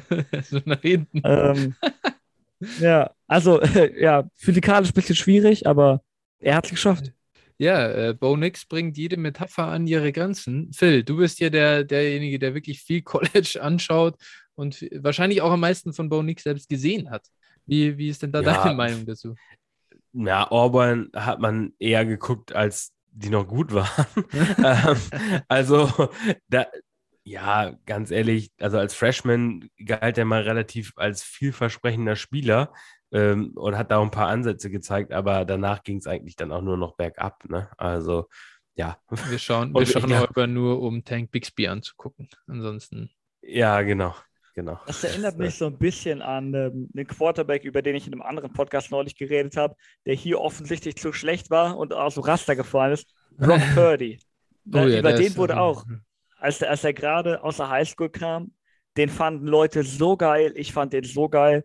Und ich habe ihn jetzt gesehen und ich finde ihn so unterhaltsam, aber halt, aber halt, das sind zwei, das sind zwei sehr unterschiedliche Sachen, ne?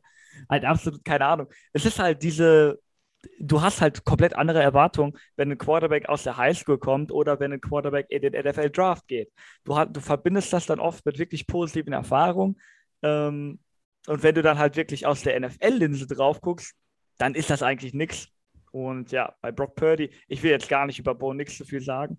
Äh, mhm. Habe ich einfach zu wenig von gesehen. Meine Meinung geht trotzdem in die Richtung, weil wenig Ahnung haben heißt ja nicht, dass man keine Meinung haben kann. Ja, Aber zumindest war es bei Brock Purdy so. Ja, ja da gibt es ja einige ja. am College, die, die man erst irgendwie feiert und dann als Freshman auch feiert und die dann einfach nur den Bach runtergehen. Also, wenn man solche Spieler oder die halt wirklich noch irgendwo inmitten ihrer College-Karriere als wirklich gute, vielversprechende Talente gelten und dann auf einmal undrafted gehen. Wie hieß denn nochmal der Kollege von Florida äh, State, der auch mit Knarre rumgelaufen ist und sowas? Der, ich glaube, der als Mörder verurteilt wurde mittlerweile sogar.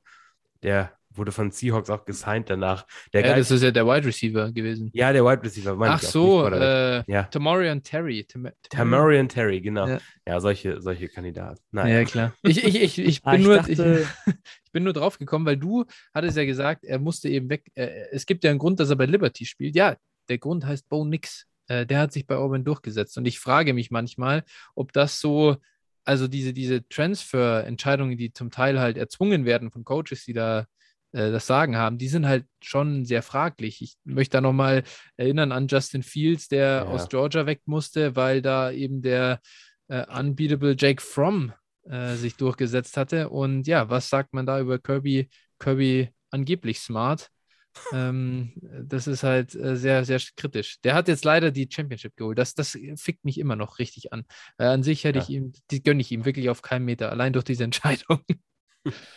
als es um FSU äh, Spieler oder Quarterbacks ging, dachte ich, ich muss gerade mal nachgucken. Ich dachte, ihr meint DeAndre François.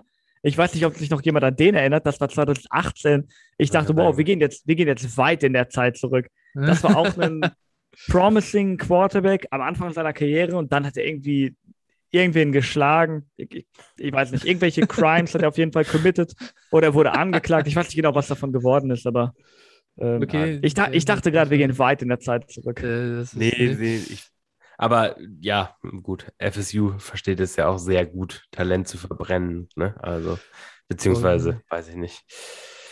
Ja, nicht schlecht, nicht schlecht. Der Andre François. Habe auch wieder was gelernt. Okay, gut. Aber wir müssen uns jetzt noch einem, einem Kollegen haben wir uns noch verschrieben. Äh, ja, äh, Disclaimer, den wollte Phil unbedingt mit. Den hätte ich schon geskippt, ehrlicherweise. Also für alle, die. Ja, fair, fair. Äh, ich dachte aber, weil der Name doch relativ viel kursiert auch, ja, äh, ja, dass wir ihn vielleicht mit reinnehmen sollten. Ja. Äh, wir sind natürlich auch, wir sind kein Real NFL-Podcast, wir sind ein Fantasy-Podcast. Und dass der Mann Fantasy relevant wird, ich möchte jetzt nicht zu viel vorwegnehmen, aber ich glaube, da muss viel passieren. James, kannst du mich da vom Gegenteil überzeugen? Wir sprechen von Bailey Zappi. Der war bei Western Kentucky. Das ist die, also ich hoffe, dass das stimmt, Conference USA. das ist keine Power 5 Conference. Er war ein Zero-Star-Recruit. 22,8 Jahre ist er alt. Er bekommt von Lance Zierlein die Pro, äh, Prospect Rate 5,67. Also er ist ein Candidate for Bottom of Roster or Practice Squad. Und seine Expected Draft Position ist aktuell 133, dafür immer noch okay. Sein Measurable ist noch kurz, 6,2 groß, 215 schwer, 27,6 BMI und Sexy Hand Size von 9,75. James. Große Hände sind immer wichtig. Noch ein Quarterback, der genauso viele Sterne in der College äh, Highschool Bewertung bekommen hat, wie jeder von uns. Also ja, äh, Western Kentucky, aber nur dieses eine Jahr gespielt. Ne? Vorher genau. war er bei Houston Baptist. Ja, genau. Ich habe davon noch nie gehört. ja, äh, es, klingt, es klingt ganz verdächtig, wenn ich ehrlich bin. Also, das klingt so ein bisschen wie irgendeine Mormonenschule, ohne irgendwem zu nahe treten zu wollen. Ja, ähm, in Houston Mormonen? Bestimmt. Nee, aber Baptist kann. Nee, gut, Baptist wäre dann ja nicht mehr Mormon, sondern Baptist. Ja. Salt Lake. wow. Willkommen zum Theologie-Podcast. Yeah. ähm, Bailey Zappi, ich bin da ehrlich gesagt sehr auf die Nummern gespannt, weil das ist so gefühlt das Einzige, was ihn in diese Konversation gespielt hat. Der hat wohl, wie ich vernommen habe, für sehr viele Yards geworfen, für sehr viele Touchdowns sage ich. ich kann, ja. Das kann ich auch noch mal kurz, ich kann die Total Stats mal kurz droppen. 5940 hm, Passing Yards ähm, und äh, er hatte eben auch, und das ist das Krasse, 691 Passing Attempts. Also, das führt uns zu einer Completion Percentage, 69% und Yards per Attempt bei 8,6. Also wirklich absolut krasses Volume, das er da abgerissen hat bei Western Kentucky. Und das hätte ja, ich jetzt weglassen sollen, dann wäre es krasser gewesen auch 62 Touchdowns. Also ja, das waren beides F FBS-Records. Ne? Das muss man dazu sagen. Also das war schon eine Leistung. ja, er kombiniert so ein bisschen das, was ich von Matt Corral denke, ähm, was die Offense angeht, weil das war halt eine krasse Air Raid Offense. Ähm, er hatte absurd, absurd gute Pass Protection, hatte ewig Zeit in der Pocket, hatte auch eine wirklich gute Accuracy, er hat den Ball wunderbar downfield geworfen. Ähm, Armstärke, Armtalent, grundsätzlich Talent habe ich meine Fragezeichen, weil die Competition halt ähm, generell eher so UPS-Drivers waren als NFL-Spieler. Und ähm, es ist, also ich habe halt eigentlich große Schwierigkeiten, den zu bewerten. Ne? Er hatte halt extrem viel Zeit, er hat extrem viel Downfield geworfen. Das hat er auch gut gemacht, so. Aber es ist halt, ich sehe wenig, was mir irgendwie Aufschluss darüber gibt, was, ähm, was seine NFL-Karriere angehen könnte. Ne? Ähm, mhm. Denn ich meine, ich bin immer der Erste, der sagt, du sollst Quarterback, Rookie-Quarterbacks reinwerfen, Rookie-Quarterbacks müssen spielen, damit wir sehen, was wir von dem haben. Aber ich sehe halt, ich sehe halt nicht, wie, wie der jetzt, nachdem er auf, auf so einem Niveau einfach gespielt hat, ne? Und das ist, und nur ein Jahr auf diesem Niveau gespielt hat, und vorher hat er irgendwo, ähm, keine Ahnung, in der siebten Dorfliga gespielt. Das ist, also ich, wie soll so einer in der NFL starten im ersten Jahr? Das kann ich mir halt wirklich nicht vorstellen, ne? Und das mhm. Talent er ist halt auch, ich weiß nicht, äh, seine Rushing Production habe ich jetzt nicht vor Augen, aber ich habe ihn jetzt jedenfalls nicht als übermäßigen Scrambler oder Rusher vor Augen. Das heißt, das ist auch eher so die Kategorie College äh, Pocket Passer. Und ja, weiß nicht, ich sehe ihn schon deutlich unter den anderen Quarterbacks. 17 Rush Yards hatte er. Das kann ich noch dazu sagen. Bevor ich aber jetzt direkt weitergebe zu Phil, Hast du eine stärkere Meinung zu, äh, du hast ja bestimmt eine stärkere Meinung zu Bailey Zappi, Nein. denn du wolltest ihn, du wolltest ihn hier reinbringen. Also jetzt erleuchte uns. Wie gesagt, jetzt, äh, das, das klingt ja hier so, als wäre ich der größte Bailey Zappi-Truther von allen. ja. ähm, nee, also auch das bin ich nicht.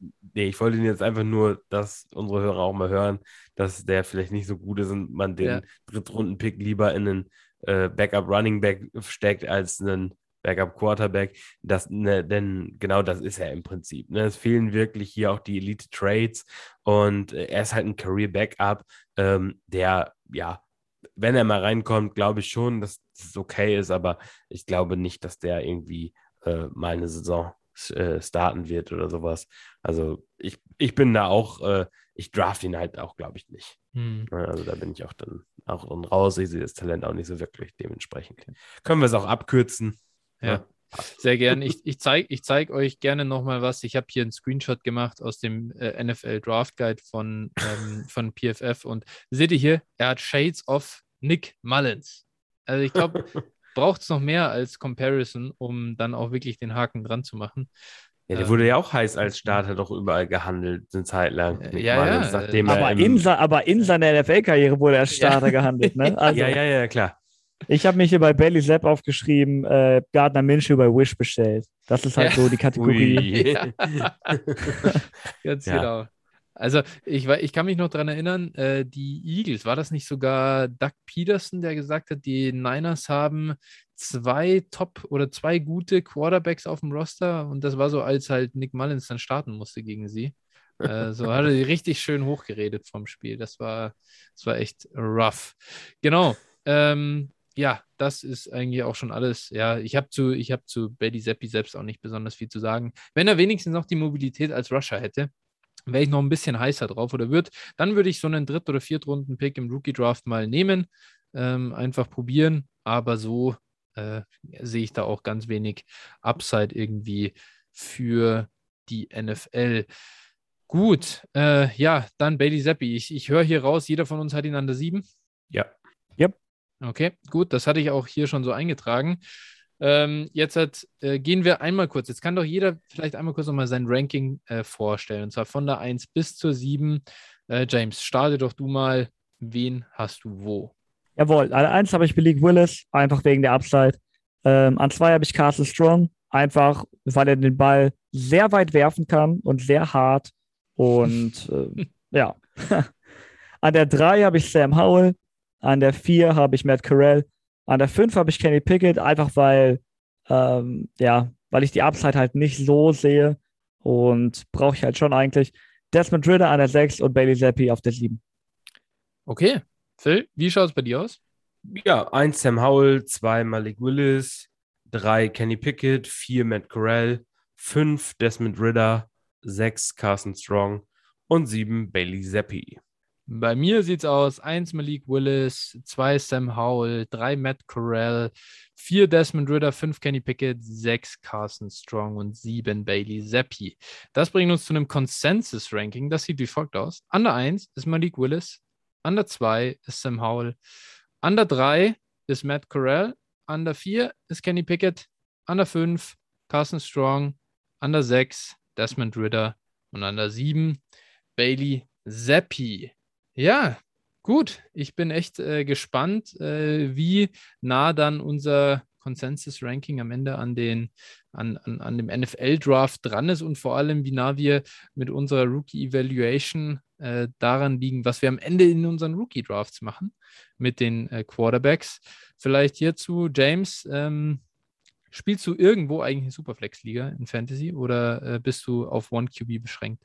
Nope, ich spiele auch insgesamt nur drei Ligen, glaube ich, weil ich mich schon, weil ich mich schon bei drei Ligen manchmal gestresst fühle, weil ich jeder Liga meine Auf ich Aufmerksamkeit schenken möchte. Ich spiele halt diese eine Dynasty League, die wir spielen. Ja. Dann spiele ich meine Home League, die ich schon seit bestimmt fünf Jahren spiele. Und ich glaube, ehrlich gesagt, ich spiele nur zwei Ligen, jetzt wo ich gerade nachrechne. Mir fallen gerade keine anderen mehr an. Ich glaube, ich spiele nur die beiden. Ja, siehst du, das, aber du hast einen Rookie-Draft dann vor dir. In One QB, da wird es natürlich jetzt nicht Genau, wahnsinnig ja. ankommen. Ich weiß, aber du hast, äh, ah, du hast auf jeden Fall Daniel Jones im Kader, glaube ich. Ich Ähm, habe Daniel Jones im Kader, ich habe Kirk Cousins im Kader und ich habe Carson Wentz im Kader. Junge, Ui. Junge, Junge. Ich glaube, da äh, könnte sich ja glatt ein Kenny Pickett hinzugesellen. Äh, Nein, damit ich den dritten, damit ich den vierten Mediocre Quarterback habe, ne? ja, du könntest ja dann hier ein Kandidat sein, der äh, auch für ähm, One QB liegen, vielleicht früh für äh, Sam Howell oder Malik Willis geht. Ja, müssen wir gucken. Ich glaube, mein, Quarter mein äh, Roster hat ehrlich gesagt noch viele andere Schwächen, die man irgendwie ausgleichen muss. Ich bin ja, ich bin ja diese Saison relativ weit gekommen, ne? Bin ich gegen dich rausgeflogen oder nee, bin ich vorher rausgeflogen? Du bist gegen äh, den Penner, ähm, na, Manolito Manuel, Man. oder? Ja, Manuel, ja. Manolito Man, der Ficker. Äh, gegen den bist du rausgeflogen, der in, im Finale dann auf mich getroffen ist und mich dermaßen in den Boden gerammt hat. Äh, mit, ja. ich glaube, und der hat 50 Punkte auf den äh, bis dahin bestehenden Weekly Highscore draufgelegt und hat mich wirklich einfach komplett vernichtet. Ähm, ja, aber das hat mich einfach, das hat mich einfach sehr erleichtert, quasi. Ja. Dass ich mir keine Gedanken machen musste, ah, wäre ich doch ins Finale gekommen. Ne, scheißegal, ich hätte das eh verloren. Egal was passiert wäre, ich hätte das eh verloren. das stimmt. Ja, gut, äh, Phil, wie, also, oder dann lass uns mal allgemein, okay, du hast, James, du hattest ja schon gesagt, so, du hältst nicht besonders viel von dieser Quarterback-Klasse. Äh, Phil, overall zusammengefasst, ähm, gibt es so eine Klasse aus den letzten Jahren, die dir äh, direkt in den Kopf kommt? Wie, oder vergleichen wir es, machen wir es einfacher. Das haben nämlich alle auch wirklich noch im Kopf. Die letztjährige Klasse. Trevor Lawrence, Justin Fields, Trey Lance, Zach Wilson, Mac Jones, die war natürlich loaded. Wie weit sind wir davon dieses Jahr weg? Ist es, ist es meilenweit oder ist es. Ist ja, es okay? Wir haben, wir, haben, wir haben keine Talents wie einen Lawrence, äh, als Prospect jetzt natürlich gesprochen, wie einen Lawrence, wie einen Fields äh, haben wir jetzt nicht. Aber ich finde schon, dass man einen, einen Willis und einen Howell und sowas schon in die Region von einem Lance oder auch von einem äh, von ähm, Wilson. Ach, Zach Wilson und so packen kann. Also ich, mhm. ich sehe jetzt, ich sehe das schon, weil, ähm, also ganz ehrlich, mich würde es jetzt halt auch nicht wundern, wenn äh, Willis nächstes Jahr ein besseres Jahr als äh, Trey Lance spielt. Ne? Also, das ist äh, natürlich, äh, die Chance ist, die Chance ist klein, die Chance ist gering, weil Lance einfach in einem guten Team spielt. Ne? Und äh, ja, das, ist, das ist, schon, ist schon okay und da würde ich auch mein Geld draufsetzen. Aber ich sag mal, ich glaube schon, dass, dass Willis jetzt nicht unbedingt sehr viel schlechtere äh, Trades erstmal mitbringt als ein Lance. Und ein Lance hat auch nur in der FBS gespielt. Also mhm. ne, dementsprechend, äh, ja, ist das für mich und, und Zach Wilson, da haben wir, glaube ich, vor dem letztjährigen Draft schon drüber gesprochen, der hat auch seine Fragezeichen durchaus mitgebracht. Und äh, ja, also auch da, ich sag mal, äh, wenn, würde es mich nicht überraschen, wenn ein Sam Howell besser aussieht als ein Zach Wilson. Freut mich. James, wie siehst du denn die diesjährige Klasse, um das jetzt nochmal final zu machen? Du hast ein bisschen angedeutet, du bist nicht überzeugt. Ähm, ist das auch final dann dein, ja, dein, dein Urteil? Ja, ich bin auf jeden Fall nicht überzeugt. Aber das kann halt auch im Umkehrschluss dazu führen, dass, ähm, wenn wir jetzt mal davon ausgehen, dass im Gegensatz zu letztem Jahr halt deutlich weniger Quarterbacks so hoch gedraftet werden ne? und ähm, die im Draft so ein bisschen fallen, dann kann es halt auch dazu führen, dass die in tendenziell bessere Situationen kommen. Ne? dass die entweder zu besseren Teams kommen, wenn die in, in der ersten Runde etwas tiefer fallen, oder dass die halt in irgendwelche Teams kommen, die dann noch einen anderen First-Round-Pick in einen guten Spieler investieren konnten.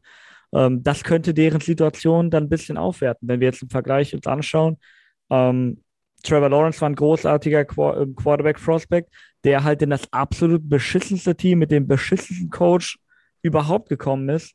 Ähm, und dessen Rookie-Saison halt mehr oder weniger verloren war, weil einfach nur Verlorene um mir rumstanden. Ne? Ähm, das könnte halt, das gibt dem Ganzen noch so ein, irgendwie so einen positiven Spin, dass ich halt auf jeden Fall glaube, dass vom Talent her, ähm, dass diese Klasse schon deutlich schwächer ist, auch, auch ähm, in, in den Peaks quasi. Ne? Einfach von so solche Talente wie, wie Trevor Lawrence halt, gibt es in dieser mhm. Klasse nicht. Oder solche Talente wie halt Justin Fields gibt es in dieser Klasse einfach nicht. Ich sehe darunter schon so eine gewisse Breite und äh, Wahrscheinlichkeitsrechnung sagt mir, dass bestimmt ein, vielleicht zwei von diesen Quarterbacks sogar eine NFL-Karriere vor sich haben können. Ne? Ähm, weil diese Riege, die wir so zwischen, oder die ich zwischen zwei und drei, vier, fünf habe, ähm, da kann sich bestimmt jemand hervortun. Ne? Ähm, denn wir alle wissen, ich will nicht sagen, dass es brotlose Kunst ist, was wir betreiben, aber äh, keine Ahnung, ich kann, ich kann gar nicht aufzählen, wie viele Quarterbacks ich schon dermaßen in den Sand gesetzt habe von der Evaluation, wo ich hätte mir schwören können, dass aus dem nichts wird und aus dem ist trotzdem was geworden. Also ich kann mir hundertprozentig vorstellen, dass auch aus so einer Klasse gute Starter hervorkommen. Ne? Einfach weil äh, wir wissen, dass wir nichts wissen. Ja, das äh, ist äh, hundertprozentig korrekt. Ja, das gerade bei Quarterbacks ist, glaube ich, der absolut fairste Punkt, ne, wenn man mal zurückblickt, dass ein Trubisky vor Watson und Mahomes ging, ne, dass ein Tour von einem Herbert ging. Was für, was für Beispiele haben wir aus der jüngeren Vergangenheit, wo es eigentlich, ja, Genau, wir, wir wissen im Prinzip nichts. Und ich glaube ich glaub einfach, äh, das ist aber auch eine Chance für Dynasty Manager, eben in dieser Quarterback-Klasse sich da ruhig, ich sag mal, man, man kann ja ruhig zurücktraden, da auch in der, in der ersten Runde in Superflex liegen und gucken, wen man da mag. Äh, und den einfach nehmen, einfach diesen Shot wagen. Wie, wie wenig wurde in, in Fantasy, in Dynasty von einem Herbert oder auch einem Josh Allen, die man echt da spät bekommen hat, gehalten. Lamar. Und was sind, was sind Lamar, was sind sie jetzt alle wert? Lamar hat immer das Rushing mitgebracht, weswegen er schon beliebter war. Aber die anderen wurden einfach komplett gehatet. Und äh, dementsprechend, dementsprechend äh, ja, diesen Shot kann man da auf jeden Fall schon wagen, würde ich sagen. Dieses ich kann auch immer nicht glauben, dass die Sean Kaiser kein NFL-Superstar geworden ist. ja. Ich, schwöre, damals, ich glaube, ich hatte. Hast du damals sehr viel Wert auf. Hast du ihn damals, hast du damals sehr viel Wert auf Accuracy gelegt oder was war der Trade von äh, Sean Kaiser, der dich so umgehauen hat? Boah, ganz ehrlich, ich weiß es nicht. Der hatte auf jeden Fall was seine Accuracy, glaube ich, nicht sein bester Trade. ähm, ich habe ich hab ehrlich gesagt keine Ahnung, wie, was mich damals geritten hat. Ähm, Aber ja, ich hatte auf Trubisky, glaube ich, Quarterback 1. Also, oh. ja, also ähm, ich bin immer noch todtraurig. Deswegen, das ist ja auch mein, mein Handle ähm, bei Twitter und mm. auch mhm. mein Sleeper-Name, dass Johnny Football, äh, also Johnny Manziel, dass aus dem nichts wurde. Aber es lag an den Browns. Darüber sind wir uns hoffentlich einig. Ich bin auch, ja, ich bleibe auch dabei, dass Josh Rosen nie eine Chance bekommen hat. Ja. Der einzige äh, weiße Quarterback, der nie eine Chance bekommen hat. The Frozen One. Ja. Also okay, der war mir neu. Der war mir neu. Also zu, zu Johnny Manziel, da habe ich nur letztens wieder gesehen, Kyle Shanahan hat ja, glaube ich, bei den, bei den Browns sogar freiwillig gekündigt, einfach nur, weil sie ihn dazu zwingen wollten, mit Johnny Manziel als Quarterback zu spielen. Und dann hat er gesagt, dann sucht euch einen anderen, der das macht, weil ihr, ihr habt hier keinen NFL-Quarterback gedraftet. Ja, das kann, das, das ist auch genau der Typ, wie ich Kyle Shanahan einschätzen würde. Er kündigt lieber, als dass er wen anderes als Brian Hoyer starten lässt. ah, ja. Nee, aber Johnny Manziel College Highlights kann ich also jedem empfehlen, der irgendwie mal ein bisschen Action sehen will. Das macht auf jeden Klar. Fall sehr, sehr viel Spaß zu gucken. Ja. Nicht, Nicht nur College Football, auch AAF glaube oh. ich. Oder? Jetzt, wo wir, wo wir vorhin schon bei dem Thema waren. Ich meine, in dieser erste von diesen Ligen war da drin und der war nicht beschissen. Er war nicht beschissen. Mhm. Ja, also ich glaube ich glaub schon, ich glaube schon, dass der, dass er Talent hatte, einfach nur den Schuss nicht gehört. Wie, wie so ja, der hat halt harte Alkoholprobleme. Ne? Äh, an sich, also so gut wir Jokes machen können, an sich ist seine Geschichte, glaube ich, auch sehr tragisch äh, wenn der, der hätte bestimmt, äh, vielleicht wäre er jetzt kein guter FL-Quarterback geworden, aber ein Backup, äh, da hatte er das Potenzial dazu auf jeden Fall. Und da war oft viel, so viel los, wie viel da selbst verschuldet ja. war, keine Ahnung, kann ich nicht beurteilen. Oder wie viel Scheiße er auch gebaut hat, möchte ich gar nicht wissen. Ähm, auf jeden Fall einfach echt ein total weggeschmissenes, äh, weggeschmissene Karriere und ja, weggeschmissenes Talent einfach. Ja, aber von dem, was man so, was ich so wahrnehme, was man so in den letzten Jahren von ihm gehört hat, ich glaube, das ist ein vernünftiger Typ geworden. Also, ne, wir wissen natürlich nicht, was bei dem abgeht, so, aber das wirkt schon, als hätte er sein Leben irgendwo in den Griff bekommen und gut für ihn. Klar, um seine Karriere ist es irgendwo schade, aber es ist tausendmal wichtiger, dass es ihm persönlich äh, wieder gut geht, dass, es, dass er sein Leben irgendwie in geordnete Bahn gelenkt hat, ne? Und Safe. wenn er dann alle zwei Monate einen lustigen Tweet ablässt, dann ist es für mich auch okay. Ja. Dann äh, sind wir bei einem weiteren NF ehemaligen zwar, aber okay, NFL-Quarterback, der nicht die Leistung von James auf Twitter äh, erbringt. aber okay. ähm, kann man auch nicht erwarten, muss man sagen. Das ist halt so. Schwierig, ja. Genau, okay, gut Jungs, dann danke ich euch auf jeden Fall für eure Zeit, für euren Input und ja, ich glaube, wir können damit ähm, auch nochmal danke, speziell natürlich an dich, James, dass du dir die Zeit genommen hast. Vor allem auch so kurzfristig da warst, denn ich habe einen kleinen Fail gebracht, das kann ich allen hier nochmal sagen. Äh, in WhatsApp hatten wir vorher einen äh, Termin festgemacht. Ich sage noch, ja, wir nehmen immer mittwochs auf und so. Und dann schreibe ich 3. März nehmen wir auf. Und ja, heute ist der 2. März. Und James hatte sich den dritten gebookmarkt, war dann innerhalb von fünf Minuten äh, kurzfristig verfügbar. Und da, das ist auf jeden Fall sehr nice und äh, rechne ich dir sehr hoch an. Bin dir sehr dankbar dafür. Vielen Dank. Ja, ich, ich, ich bekomme den Link und ich dachte mir, okay, ich dachte morgen, aber ich habe jetzt auch Zeit von, also passt, passt auch von mir aus. Why not? ja. ja, genau. Sehr ja. cool auf jeden Fall. Von meiner Seite auf jeden Fall auch nochmal danke.